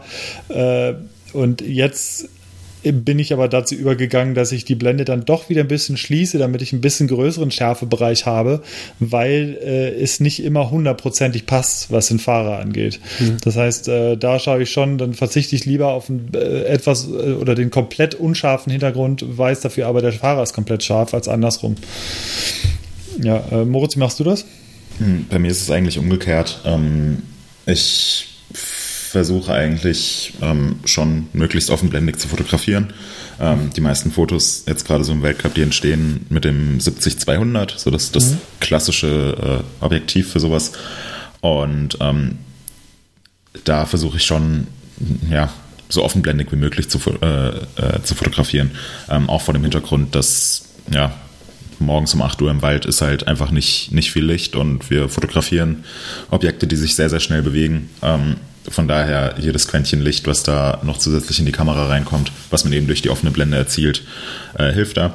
Ähm, die meisten Fotos entstehen bei mir bei ja, Blende 3.2 oder 2.8, vielleicht mal 3.5, aber also Blende ist eine halbe Stufe nur ab, oder was? Ja. Das ist ja krass. Also ich, äh, was ich, äh, nicht, dass jetzt falsch rüberkommt, also ich gehe auch nicht auf eine Blende 10 oder so, sondern bei mir wär's, ist es dann meistens 3.5 oder 4.0. Also drüber wäre es mir auch jetzt zu, zu klein, aber äh, 2.8 habe ich halt in der Vergangenheit gemerkt, dass es ähm, oft nicht so passt. Kann aber auch daran liegen, dass mein 70-200 vielleicht irgendwann mal wieder in die Werkstatt muss. Hm, ähm, da fällt mir gleich noch eine Anschlussfrage ein. Ausschuss wie viel Fotos macht ihr und wie viel davon könnt ihr nutzen? Oder äh, anders gefragt, äh, ein Fahrer kommt irgendwie runter an einer Stelle, ihr macht ein Foto. Ähm, wie viele Fotos macht ihr an der Stelle? Ich nehme an, ihr seid auf ähm, Dauerfeuer. Und äh, bei wie vielen, äh, wie vielen verschiedenen Fahrern ähm, könnt ihr kein Foto benutzen? Oder kriegt ihr es hin, bei jedem einzelnen Fahrer ein nutzbares Foto rauszubekommen? Äh, äh, idealerweise schon, ja. Hm. Aber klappt halt nicht immer. Also manchmal passt der Fokus nicht oder die, die Kamera will nicht so oder irgendwas passiert oder so. Also von daher, dass, dass jedes Foto immer perfekt wird, ist vollkommen illusorisch. Das kriegt man auch nicht hin. Ähm, ich bin, also habe die, hab die Kamera schon im Serienbildmodus und bei, ähm, bei, äh, ja, bei dem Maximum, was da geht. Ähm, heißt aber nicht, dass ich, sobald irgendwie ein Fahrer auch nur ansatzweise ins Bild kommt, dann sofort Dauerfeuere, weil man einfach Unmengen an Datenmüll produziert, sondern ich mache mir schon vorher Gedanken, wo will ich den Fahrer ungefähr erwischen und so. Und dann ist das so ein Zeitraum von, also kommt, kommt stark auf die Situation an, aber dann ist das ein Zeitraum von einer halben Sekunde bis zwei Sekunden, wo man dann fotografiert. Ähm, wenn man jetzt einen Fahrer, der lange auf einen zufährt und dann vor allem durch einen Anlieger fährt und ich weiß vorher schon ganz genau, ich will den, will den nicht haben, wie er auf den Anlieger zufährt, weil da ist er halt komplett gerade und äh, sieht doof aus, sondern ich will den erst im Anlieger erwischen, dann macht es natürlich keinen Sinn, äh, den Fahrer schon zu fotografieren, wenn er auf den Anlieger zufährt, sondern erst zu dem Zeitpunkt, wo er dann im Anlieger ist. Ähm, dann, dann tracke ich den äh, schon, dass der Autofokus passt, aber wirklich fotografieren dann erst äh, im Anlieger drin.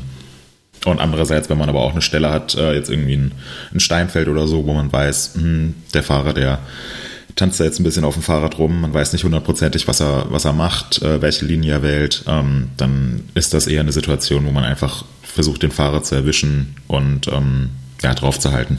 Das, äh, also unterm Strich ist relativ stark situationsabhängig, würde ich sagen. Hm.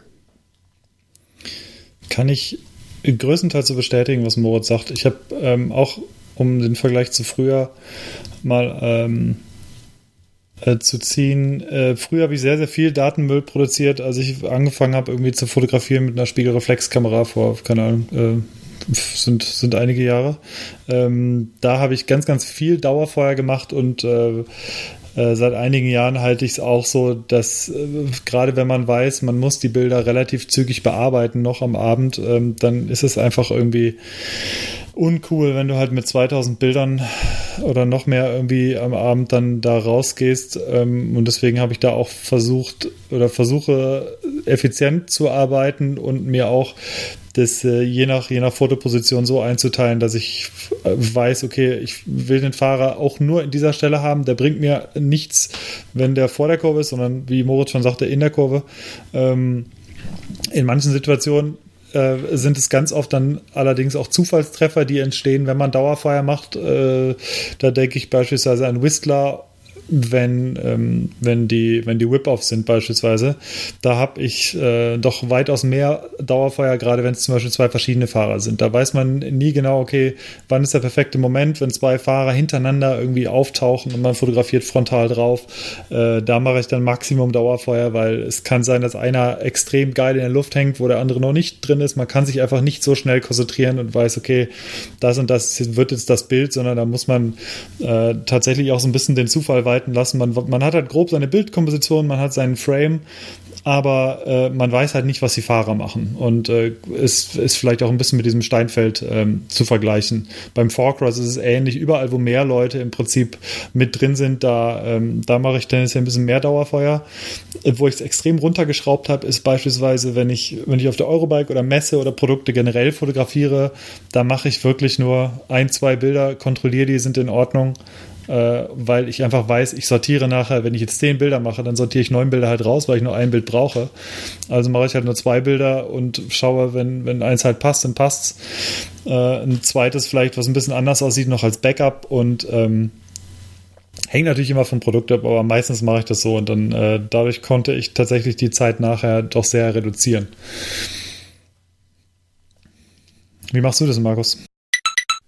Durch ein technisches Problem während der Aufnahme fehlen einige Sektionen in meiner Audiospur und ich musste diese nachträglich einsprechen. Ich versuche normalerweise ein Bild beim ersten Auslösen im Kasten zu haben. Ganz wichtig dazu ist eben, dass der Bildausschnitt ja vorher passt, dass man sich darüber Gedanken gemacht hat. Die Belichtung ist der zweite wichtige Faktor. Das muss eben auch ähm, halbwegs mhm. passen, auch wenn man da natürlich noch ein paar Sachen nachträglich korrigieren kann, wenn man in ja. RAW aufnimmt. Ähm, da helfen aber auch die Kameras heutzutage ziemlich gut. Also die Belichtungsmessung ist ja gut bis sehr gut heutzutage. Da gibt es eigentlich wenig Überraschungen, mal abgesehen vielleicht von ähm, krassen Gegenlichtsituationen. Ähm, ja, von daher äh, meistens ist es einmal auslösen und dann passt's. Ähm, anders sieht's aus, wenn ja tatsächlich äh, Objekte oder Subjekte im Bild sind, die sich schnell bewegen, äh, seien es Kinder oder andere Sachen. Ähm, dann äh, schalte ich natürlich auch schon mal auf äh, die Dauerfeuer-Einstellung und äh, mache mehrere Aufnahmen für ein Bild und hoffe, dass dann ein, eins passt. Ähm, auch im Zoo bei äh, Tieren, die sich vielleicht dann doch mal irgendwie etwas schneller bewegen oder so, ist das eine ähm, gute Sache, die man da zur Verfügung hat. Und äh, da kommt dann oft auch einfach die Speicherkarte gut gefüllt mit nach Hause. Also es kommt einfach äh, immer auf den äh, jeweiligen äh, Anwendungszweck an und auf die jeweilige Situation.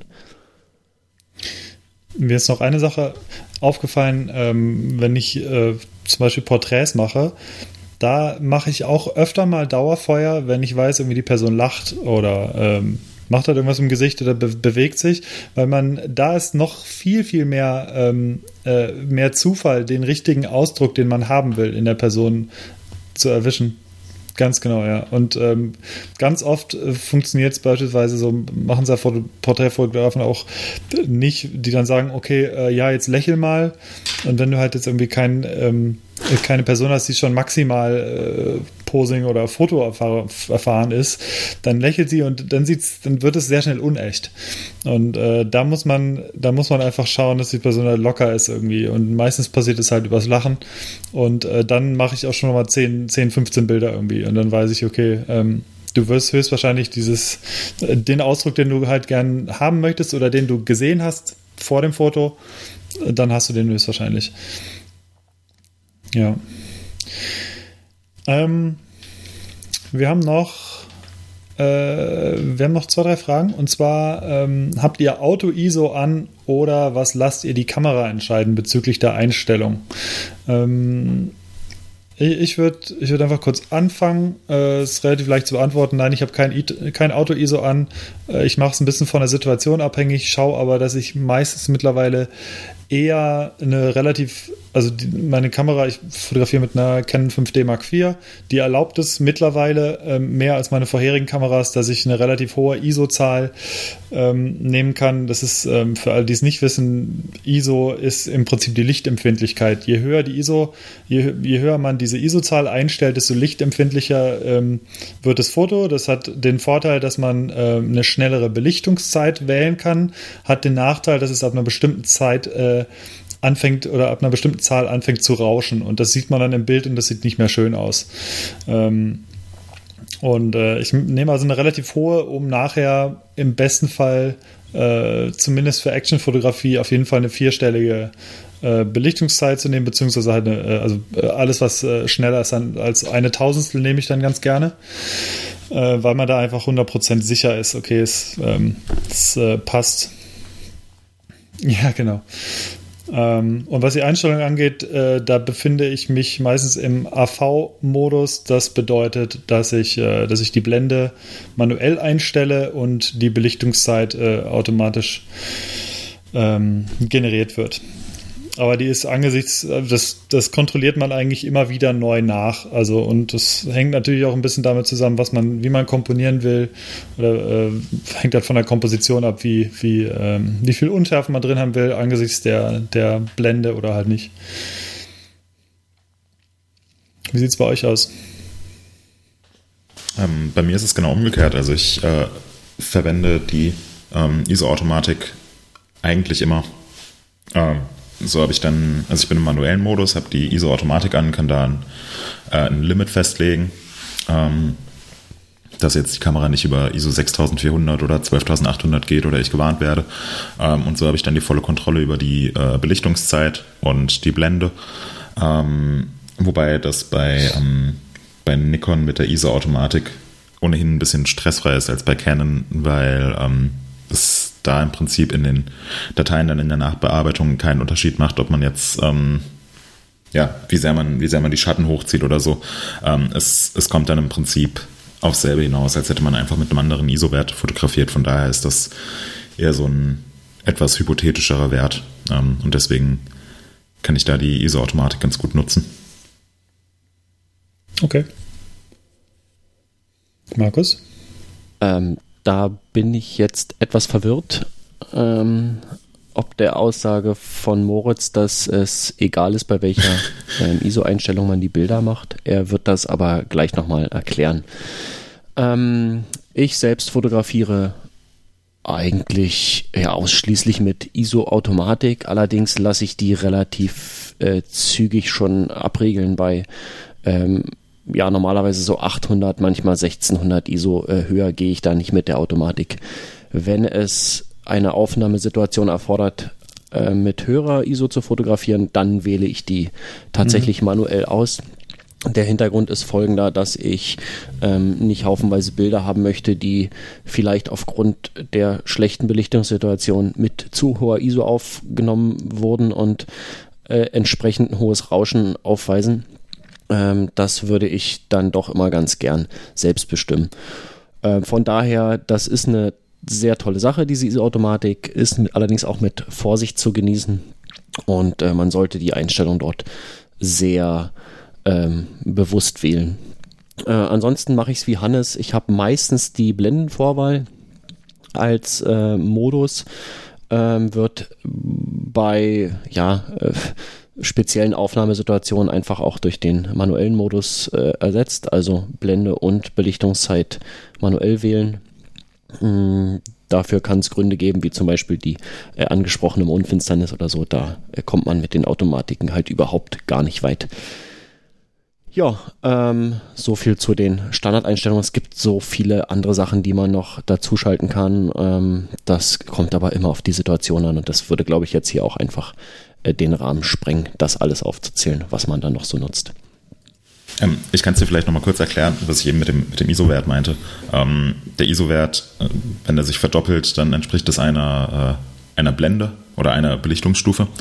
Und jetzt stellen wir uns mal vor, wir haben zwei Bilder gemacht, ähm, eins bei ISO 100 und eins bei ISO 800. Ähm, 100 mal 2 sind 200, mal 2 sind 400, mal 2 sind 800. Ähm, also hat man sozusagen einen Unterschied von äh, drei Belichtungsstufen zwischen den Bildern.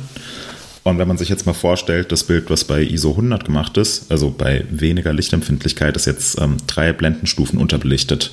Und das bei ISO 800 ist eigentlich korrekt belichtet. Dann macht es bei Nikon-Dateien in Lightroom oder so keinen Unterschied, ob ich die jetzt ähm, von vornherein um drei Blendenstufen hochziehe, also einfach drei Blendenstufen heller mache, oder bei ISO 800 fotografiert habe. Also es kommt vom Rauschen auf dasselbe hinaus. Das meinte ich, dass das, also es ist sozusagen eine ISO-Invarianz. Und wenn, ähm, das ist sehr, sehr stark dran. Also wenn man, wenn man jetzt irgendwie im Labor Versuche machen würde, dann sieht man einen minimalen Unterschied und der ISO-Wert wirkt sich auch auf andere Sachen, wie zum Beispiel den Dynamikumfang und so weiter noch aus. Ähm, aber im Prinzip ist es so.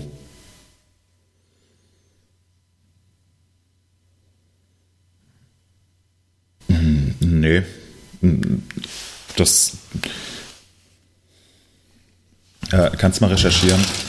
Ähm, das kann man bei Canon zum Beispiel nicht. Also wenn man, wenn man jetzt bei, das, das wird bei Canon entwickelt sich das auch, aber das ist sozusagen ein Nachteil aus meiner Sicht bei, bei Canon, dass man das eben nicht kann, sondern da muss von vornherein sollte die Belichtung in der Kamera schon ganz gut passen, weil wenn man bei Canon-Dateien anfängt, äh, die um 1, 2, 3 Blendenstufen äh, hochzuziehen in Lightroom, dann fängt es sehr, sehr schnell an, äh, unschön zu rauschen.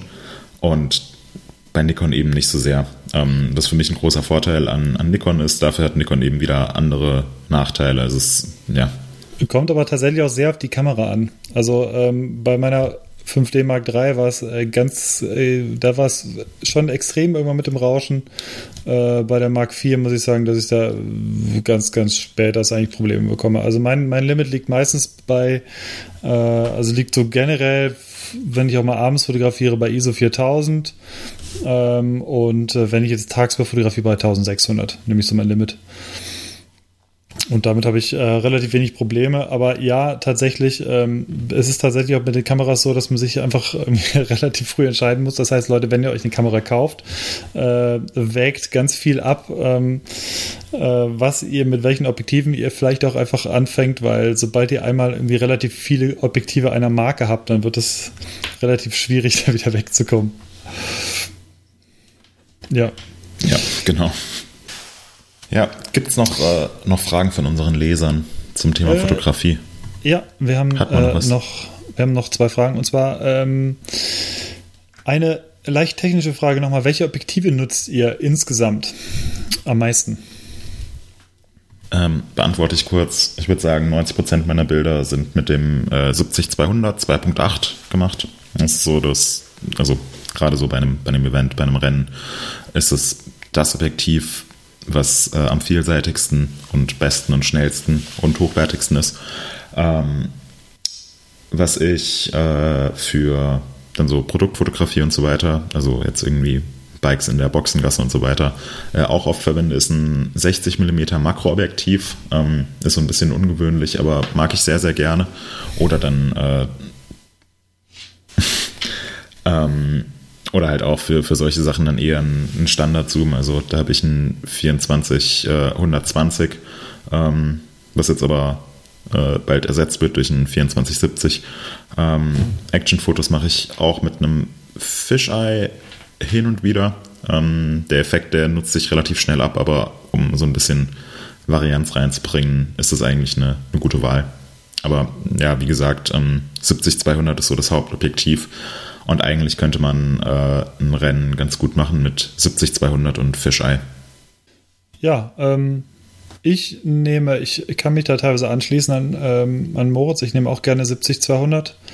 Das 2.8, das benutze ich jetzt auch seit vielen Jahren, habe es auch äh, gebraucht von meinem Schwager damals gekauft. Es, ist, äh, es braucht halt alle paar Jahre mal einen Service, aber ansonsten funktioniert es super geil. Ist äh, gerade für Action fast unabdingbar, super wichtig. Äh, sonst nutze ich ebenfalls ein Fisheye Sigma 15 mm 2.8. Nicht mehr ganz so häufig wie früher. Hat sich tatsächlich relativ, ähm, ist relativ wenig geworden, weil äh, also für Actionfotografie ist es gut, für alles andere wird der Effekt meistens, ähm, ist, ist der Effekt meistens zu krass. Und ähm, da gehe ich mittlerweile lieber ähm, ich habe noch ein 7040, 1740, äh, das ist, ähm, das ist, hat so ein bisschen andere Verzeichnung, nicht so eine, nicht so eine äh, Fischaugenverzeichnung, sondern so ein bisschen, ein bisschen äh, geradere Linien im Endeffekt. Äh, aber mein absolutes Lieblingsobjektiv ist aktuell das äh, 35 mm 1.4 von, von Sigma. Es ist äh, knackscharf, hat einen sehr schönen Bildausschnitt und ähm, ja, erzeugt einfach eine sehr schöne Optik. Damit mache ich äh, sogar relativ viel Actionfotografie, äh, aber in erster Linie auch äh, viel Produktsachen.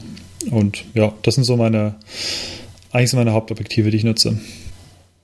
Im Bereich von 10 mm bis hoch zu 400 mm habe ich ja eigentlich so alle Brennweiten ganz gut abgedeckt. Äh, das fängt an mit einem 10 bis 20 mm super Weitwinkelzoom ähm, für APS-C das hatte ich mir mal für eine USA-Reise gekauft. Ähm, es liegt aber jetzt auch schon seit ein paar Jahren im Schrank, ohne dass es äh, irgendwie mal an die Kamera angeschlossen wurde. Ich denke mal, das werde ich auch demnächst vielleicht mal verkaufen. Das ist ja auch totes Kapital. Ein ähm, 17 bis 55 Zoom, ähm, also es geht bei APS-C von ja so moderaten Weitwinkel bis äh, in den leichten Telebereich. Ein äh, ziemlicher Allrounder, hat eine 2.8er Blende, entsprechend ist es relativ schwer und groß. Ähm, das ist so die Entsprechung zu dem 24 bis 70 2.8 ähm, auf dem Kleinbildformat. Ähm, über dem 17 bis 55 kommt dann auch das äh, von Moritz schon angesprochene 70 200er. Äh, das allerdings ist schon zwölf Jahre alt, ist eins aus der ersten Serie noch. Ähm, nichtsdestotrotz ein super Objektiv, äh, was wirklich äh, grandiose Bilder macht ähm, und darüber angesiedelt dann noch ein 200 bis 400 mit einer äh, F zu 4. Das heißt ähm, ungefähr 5 Kilo Glas, äh, die man da mit sich rumschleppt, wenn man das Ding mal mitnimmt. Ähm, ist halt wirklich perfekt für äh, Tierfotografie und so. Ähm, das gehört mir nicht selbst, aber das habe ich im äh, ständigen Zugriff sozusagen. Und äh, ein Objektiv, was eigentlich gar nicht so in diese äh, Reihe passt, ist nämlich eine Festbrennweite, ein 3518 von Nikon. Das ist so ein kleines, unscheinbares Plastikding. Ähm, ist aber, also sollte man sich nicht von täuschen lassen. Das macht wirklich gute Bilder und ähm, bin auch sehr gern mit dem Ding unterwegs. Um, für mein zweites Kamerasystem, das ist äh, Olympus, so ein Systemkamera MFT, und das hat einen Kropffaktor von 2. Ähm, da habe ich zwei Festbrennweiten, ein 17 mm äh, f1,8 und ein äh, 45 äh, f1,8. Das erste ist so, ja, mit dem Kropffaktor eingerechnet, so ungefähr 35 mm auf äh, Kleinbild, also eine relativ normale Brennweite mit einer normalen Perspektive. Und das zweite ist dann schon ein leichtes Tele äh, ja, die klassische Porträt-Brennweite, würde man sagen. Und äh, so wird das auch hauptsächlich eingesetzt.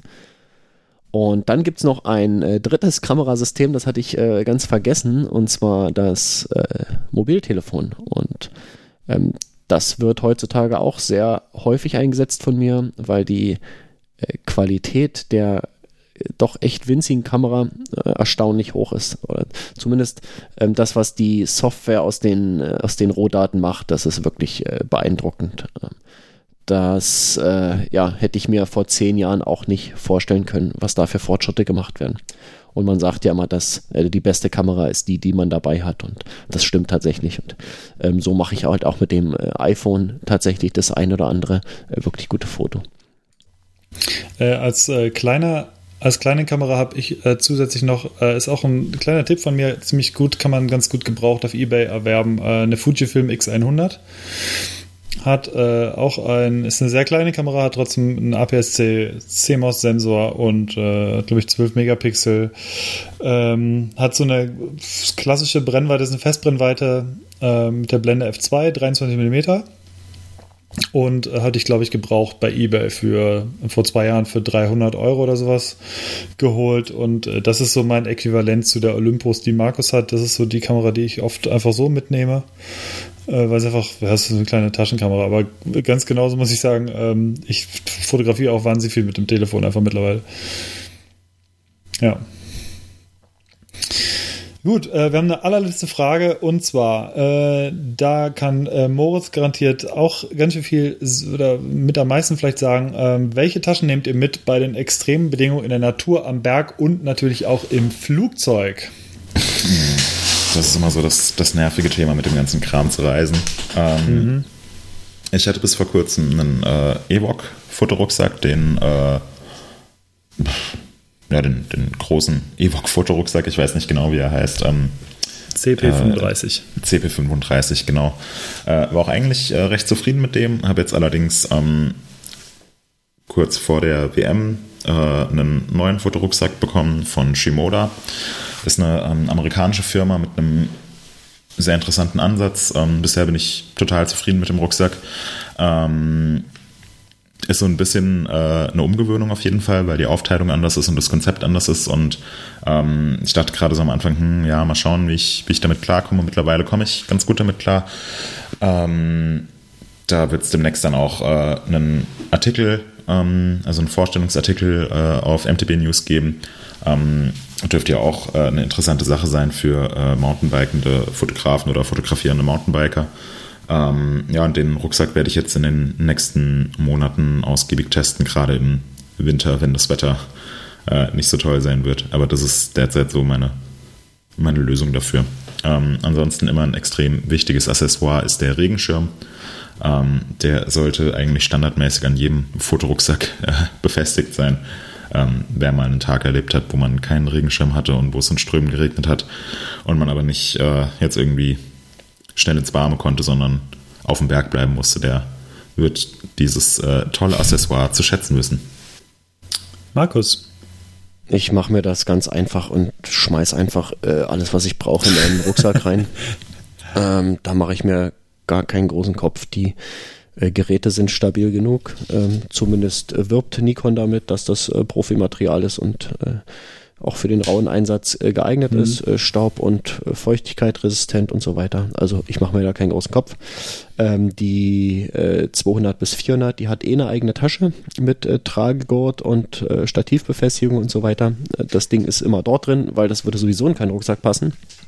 Ja, und ähm, die äh, kleine Olympus, na, die kann ich fast in die Jackentasche nehmen, die ist wirklich so kompakt. Äh, da muss ich jetzt auch nicht großartig äh, irgendwie spezielle Taschen oder sowas dafür haben. Uh, last but not least, ich, äh, Moritz hat es ja gerade schon erwähnt, mit Evoc oder Evoc war jetzt ein paar Mal drin. Ich bin ganz am Anfang bin ich viel auf F-Stop unterwegs gewesen. Ähm, und jetzt bin ich aber seit einigen Jahren auch auf Evoc hängen geblieben und aber bei dem kleineren Bruder, nicht bei dem 35, sondern bei dem CP26 Liter. Äh, das ist so eine Halbaufteilung, das heißt, man kriegt in die normale Tasche kriegt man schon irgendwie Kamera mit dem, mit dem großen Tele plus drei Objektive plus ein oder zwei Blitze kriegt man rein unten äh, mit ein bisschen Sortieren. Äh, und oben hat man aber trotzdem noch ein relativ großes Fach für, für Sonder- oder für normales Zeug. Und ähm, an der Seite ist noch eine relativ große Tasche und ein Laptop kriegt man rein. Das ist für mich so der äh, ideale Reiserucksack, Reisefotorucksack, der passt auch ähm, gerade noch so mit den äh, Gepäckmaßen ins Flugzeug, das wurde ja auch in der Frage erwähnt. Äh, sollte, man sollte eigentlich relativ, oder ich versuche meistens je nach, je nach Flug, äh, relativ zügig reinzukommen, weil es ganz oft so ist, äh, dass, äh, also der braucht schon ein bisschen Platz, der ist zwar offiziell auch dafür gedacht, aber er braucht doch eigentlich, er füllt dann meistens das komplette Gepäckfach irgendwie aus. Das heißt, äh, man, äh, sonst muss man relativ viel quetschen irgendwie und äh, oder woanders hin und deswegen gucke ich schon, dass ich dann den relativ zügig verstaut kriege, aber äh, für mich reicht der halt vollkommen aus. Ich nehme meistens gar nicht so viele Objektive mit, äh, normalerweise so maximal drei. Und ähm, von daher ist das so äh, aktuell mein, mein Rucksack der Wahl, äh, der auch sehr strapazierfähig ist. Genau. Ähm, das wären, glaube ich, so die meisten Fragen. Ähm, wir äh, werden sicherlich noch einen zweiten Teil machen. Da werden wir ein bisschen was über unsere Backups, unsere Workflows und so erzählen. Äh, ich denke, das wird jetzt ein bisschen spät alles. Was ist los? So, hier hatte ich dann gemerkt, dass die Aufnahme seit etlichen Minuten nicht gelaufen ist. Ähm, alles, was jetzt hier folgt, ist dann wieder ganz normal live aufgenommen. Und ich hoffe, dass so ein Fehler nicht nochmal passiert und werde entsprechend beim nächsten Mal auch für mein für meine Audiospur ein lokales Backup anfertigen. Dann kann man zumindest im Notfall darauf zurückgreifen. Entschuldigt bitte den Fehler, es soll nicht nochmal vorkommen. Ja, wir haben dem, äh, nachdem Markus sehr viele unflätige Ausdrücke benutzt hat, äh, machen wir jetzt noch kurz äh, diese Folge, diese komplette Chaos-Folge jetzt hier, das gibt es ja gar nicht.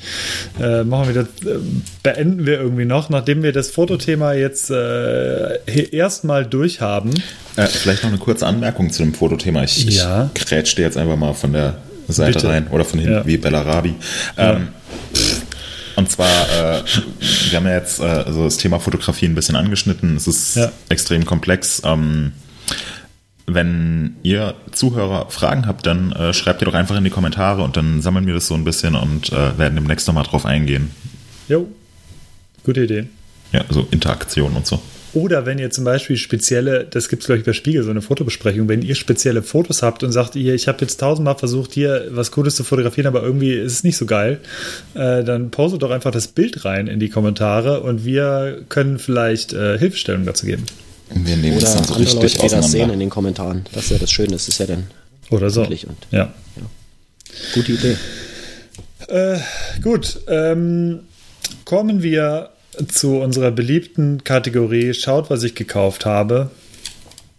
Äh, ich habe etwas gekauft, das hat sehr viel mit Audio zu tun. Ähm, und zwar habe ich mir erstmal ein Autoradio gekauft, weil ich relativ viel Auto fahre und unser Radio ein reines CD-Radio ist und da ich nicht mehr allzu viele CDs brenne äh, und keine Lust habe, Radio zu hören und auch keine Lust habe, äh, diese FM-Transmitter zu benutzen, habe ich ein Autoradio gekauft. Und das funktioniert jetzt und ich habe eine Freisprecheinlage und äh, Anlage und Bluetooth und das ganze Zeug drumherum.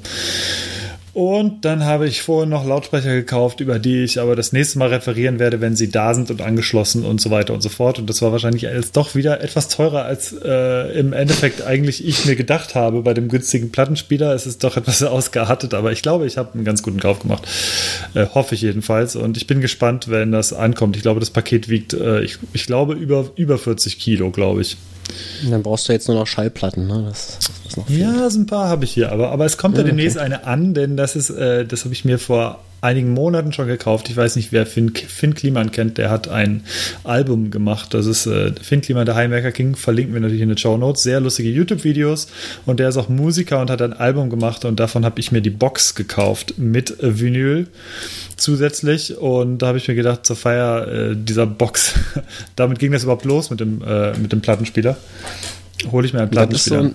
Sag mal, das ist so ein YouTube-Trash, mit dem du mich immer belästigst tag, tagsüber, ja? Das- Äh, ich, glaube von, verstanden? ich glaube, von Finn Kliman habe ich dir noch nie was geschickt, aber das werde ich ab jetzt natürlich machen.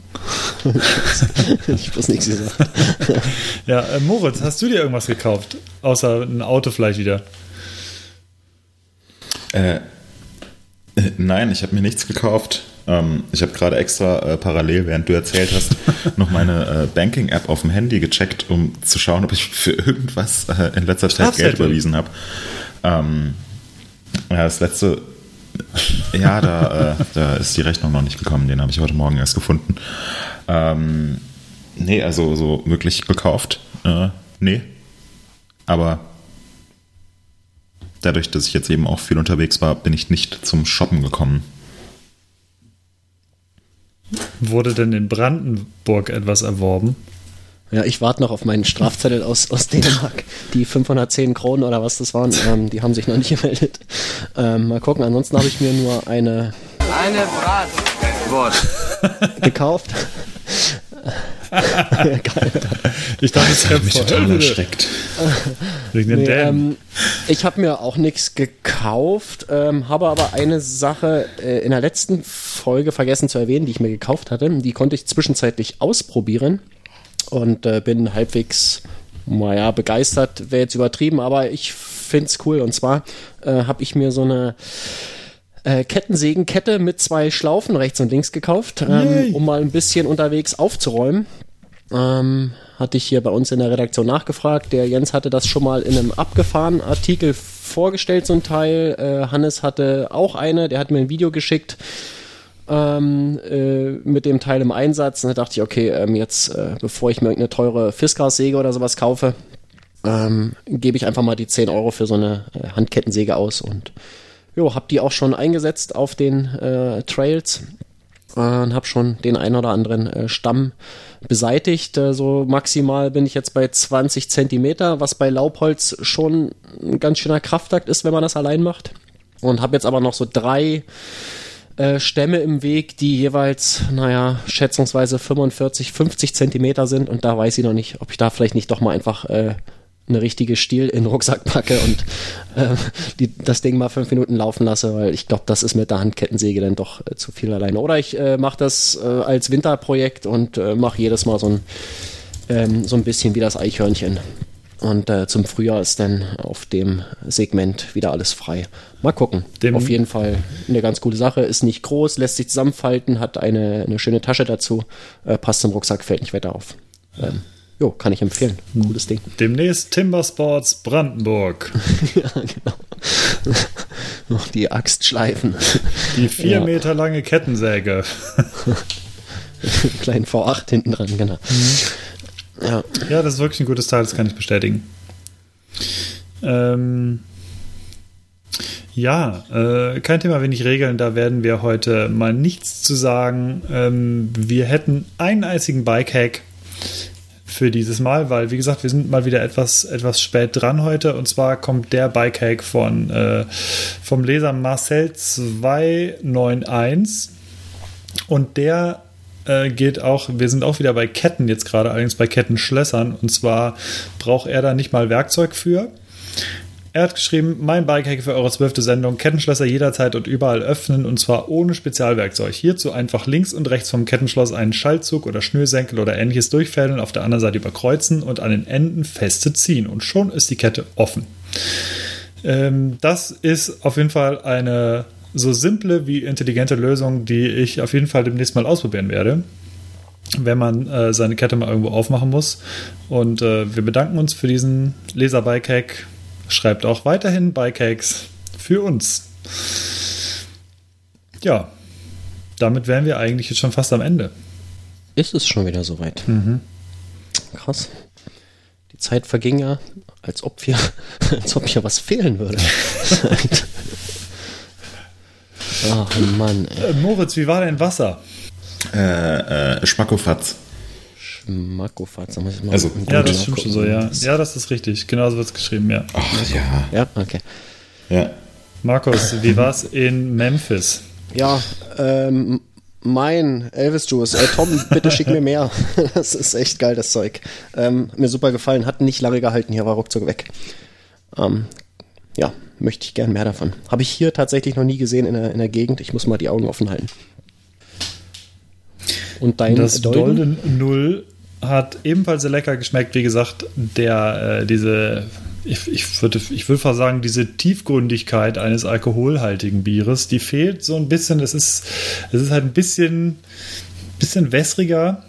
Ähm, nicht, nicht ganz so 100% gehaltvoll wie ein normales Bier, aber äh, der Geschmack stimmt auf jeden Fall und bitter ist es auch, aber auf eine, auf eine positive Art und Weise. Und von daher muss ich wirklich sagen, es ist eine, ist eine gute Alternative, wenn man mal keinen Alkohol trinken will. Also doch, auf jeden Fall ist auf einem ähnlich guten Niveau wie das Wolfscraft von letzter Woche. Äh, von letztem Mal. Schön. So, zack, notiert. Super. ah, herrlich. Sind wir wieder durch? Äh, nee, genau. Wir, machen, wir haben eine ganz, ganz kleine neue Rubrik noch, ähm, die wir hier reinbauen, und zwar die Empfehlung. Äh, egal, was es zu empfehlen gibt, äh, ob das jetzt, ähm, ob das ein Produkt ist oder etwas, was ihr gehört oder gelesen oder gesehen habt.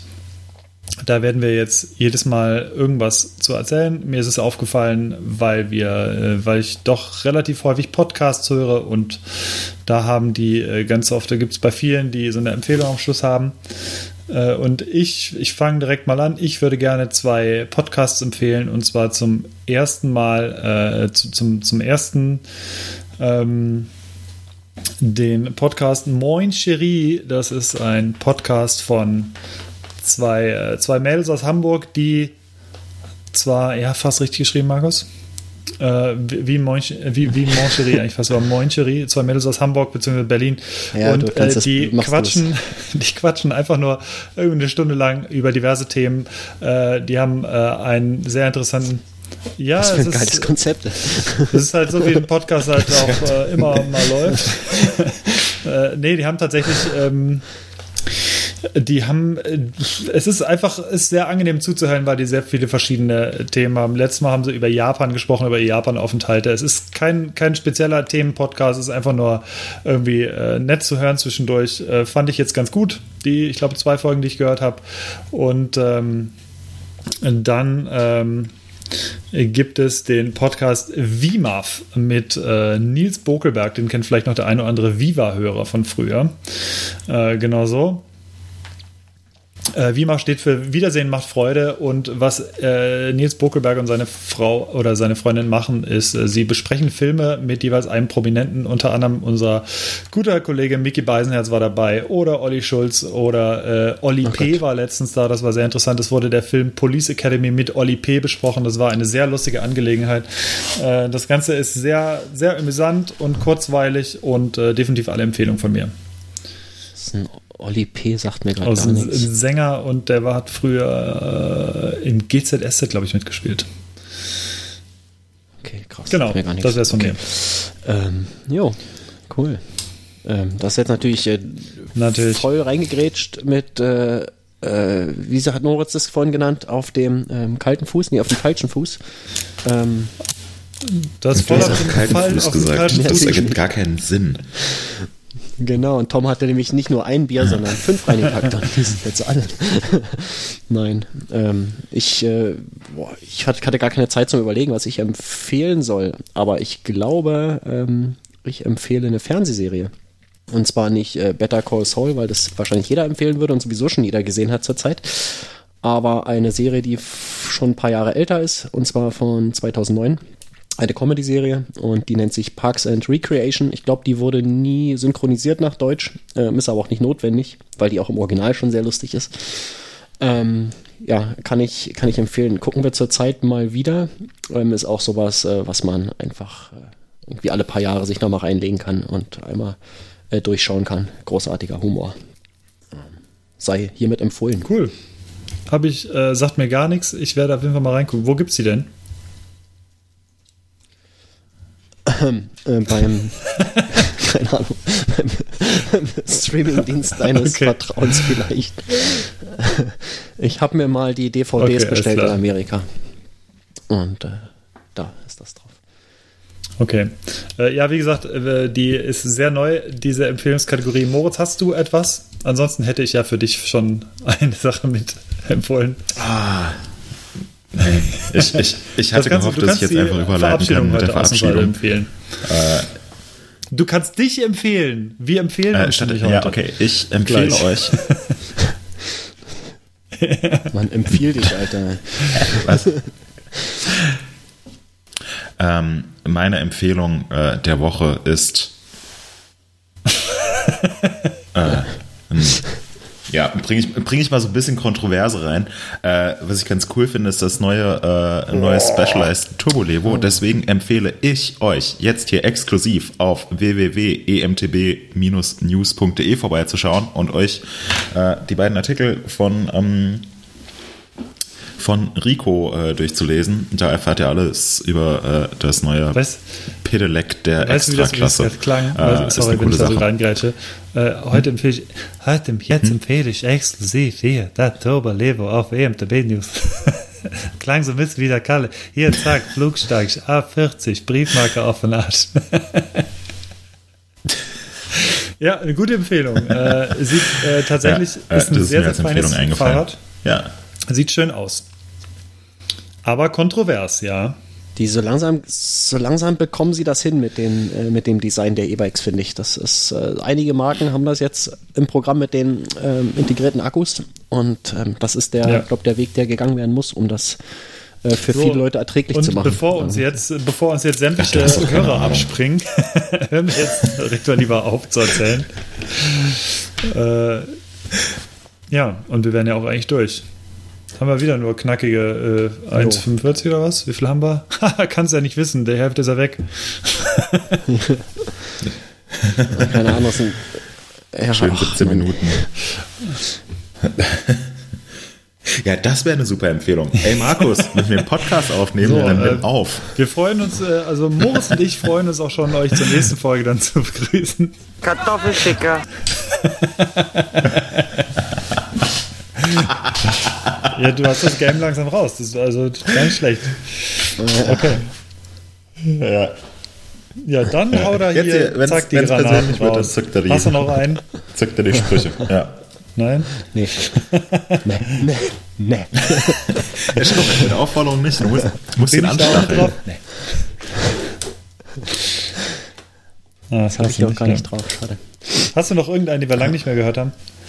Ah. Nee. Nee. Also dann. Ihr wartet drauf. Ja, also äh, wenn, wenn du jetzt nicht noch einen Genau, raushaust, dann kann ich leider Oh, meine Datei nicht hochladen. ich glaube, ich habe Und auch dann gar nicht aufgenommen stehst du jetzt. Hm. Ganz schön doof da. Doof. Oh, ah, Ich habe jetzt leider keine Beleidigung hier weiter. Das ist schade. Ähm, nee, lass mal nächstes Mal äh, erstmal was aufheben fürs nächste Mal. Nein. ja? ja, ja. ja. Moritz. Es bleibt standhaft. Hambi bleibt. Müssen wir hart bleiben. Ja, okay.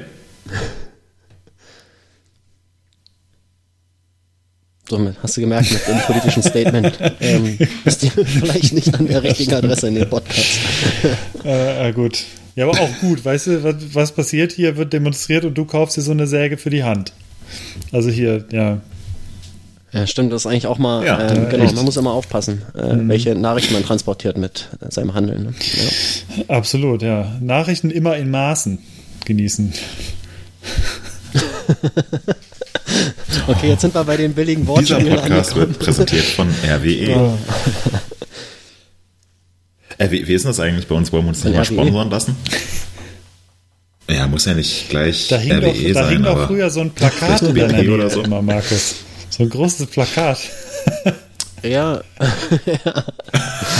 Ich weiß es gerade auch nicht. Von, von was war das noch gleich? Bioladen, schon lange nicht mehr da Bioladen gewohnt. oder so? Hm, Ja, Markus? Ach, du meinst Dildo King. da wo du auch Ja. das T-Shirt von hast. Genau. Selfie, Selfie mache ich beim nächsten Mal. Wobei, da gibt es auch genug Fotos von Ah, der bestimmt, Arbeit, ja. oder? Eins gibt's auf jeden Fall. Ja.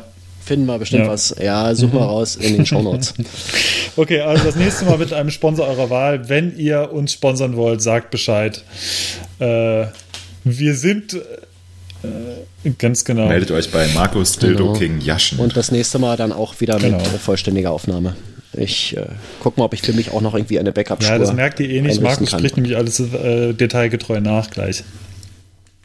Nein, du musst äh, jetzt natürlich in der Markus hat Vergangenheit natürlich reden. alles, Markus hat, habt ihr schon äh, gemerkt, dass, er, dass es irgendwas anders war heute?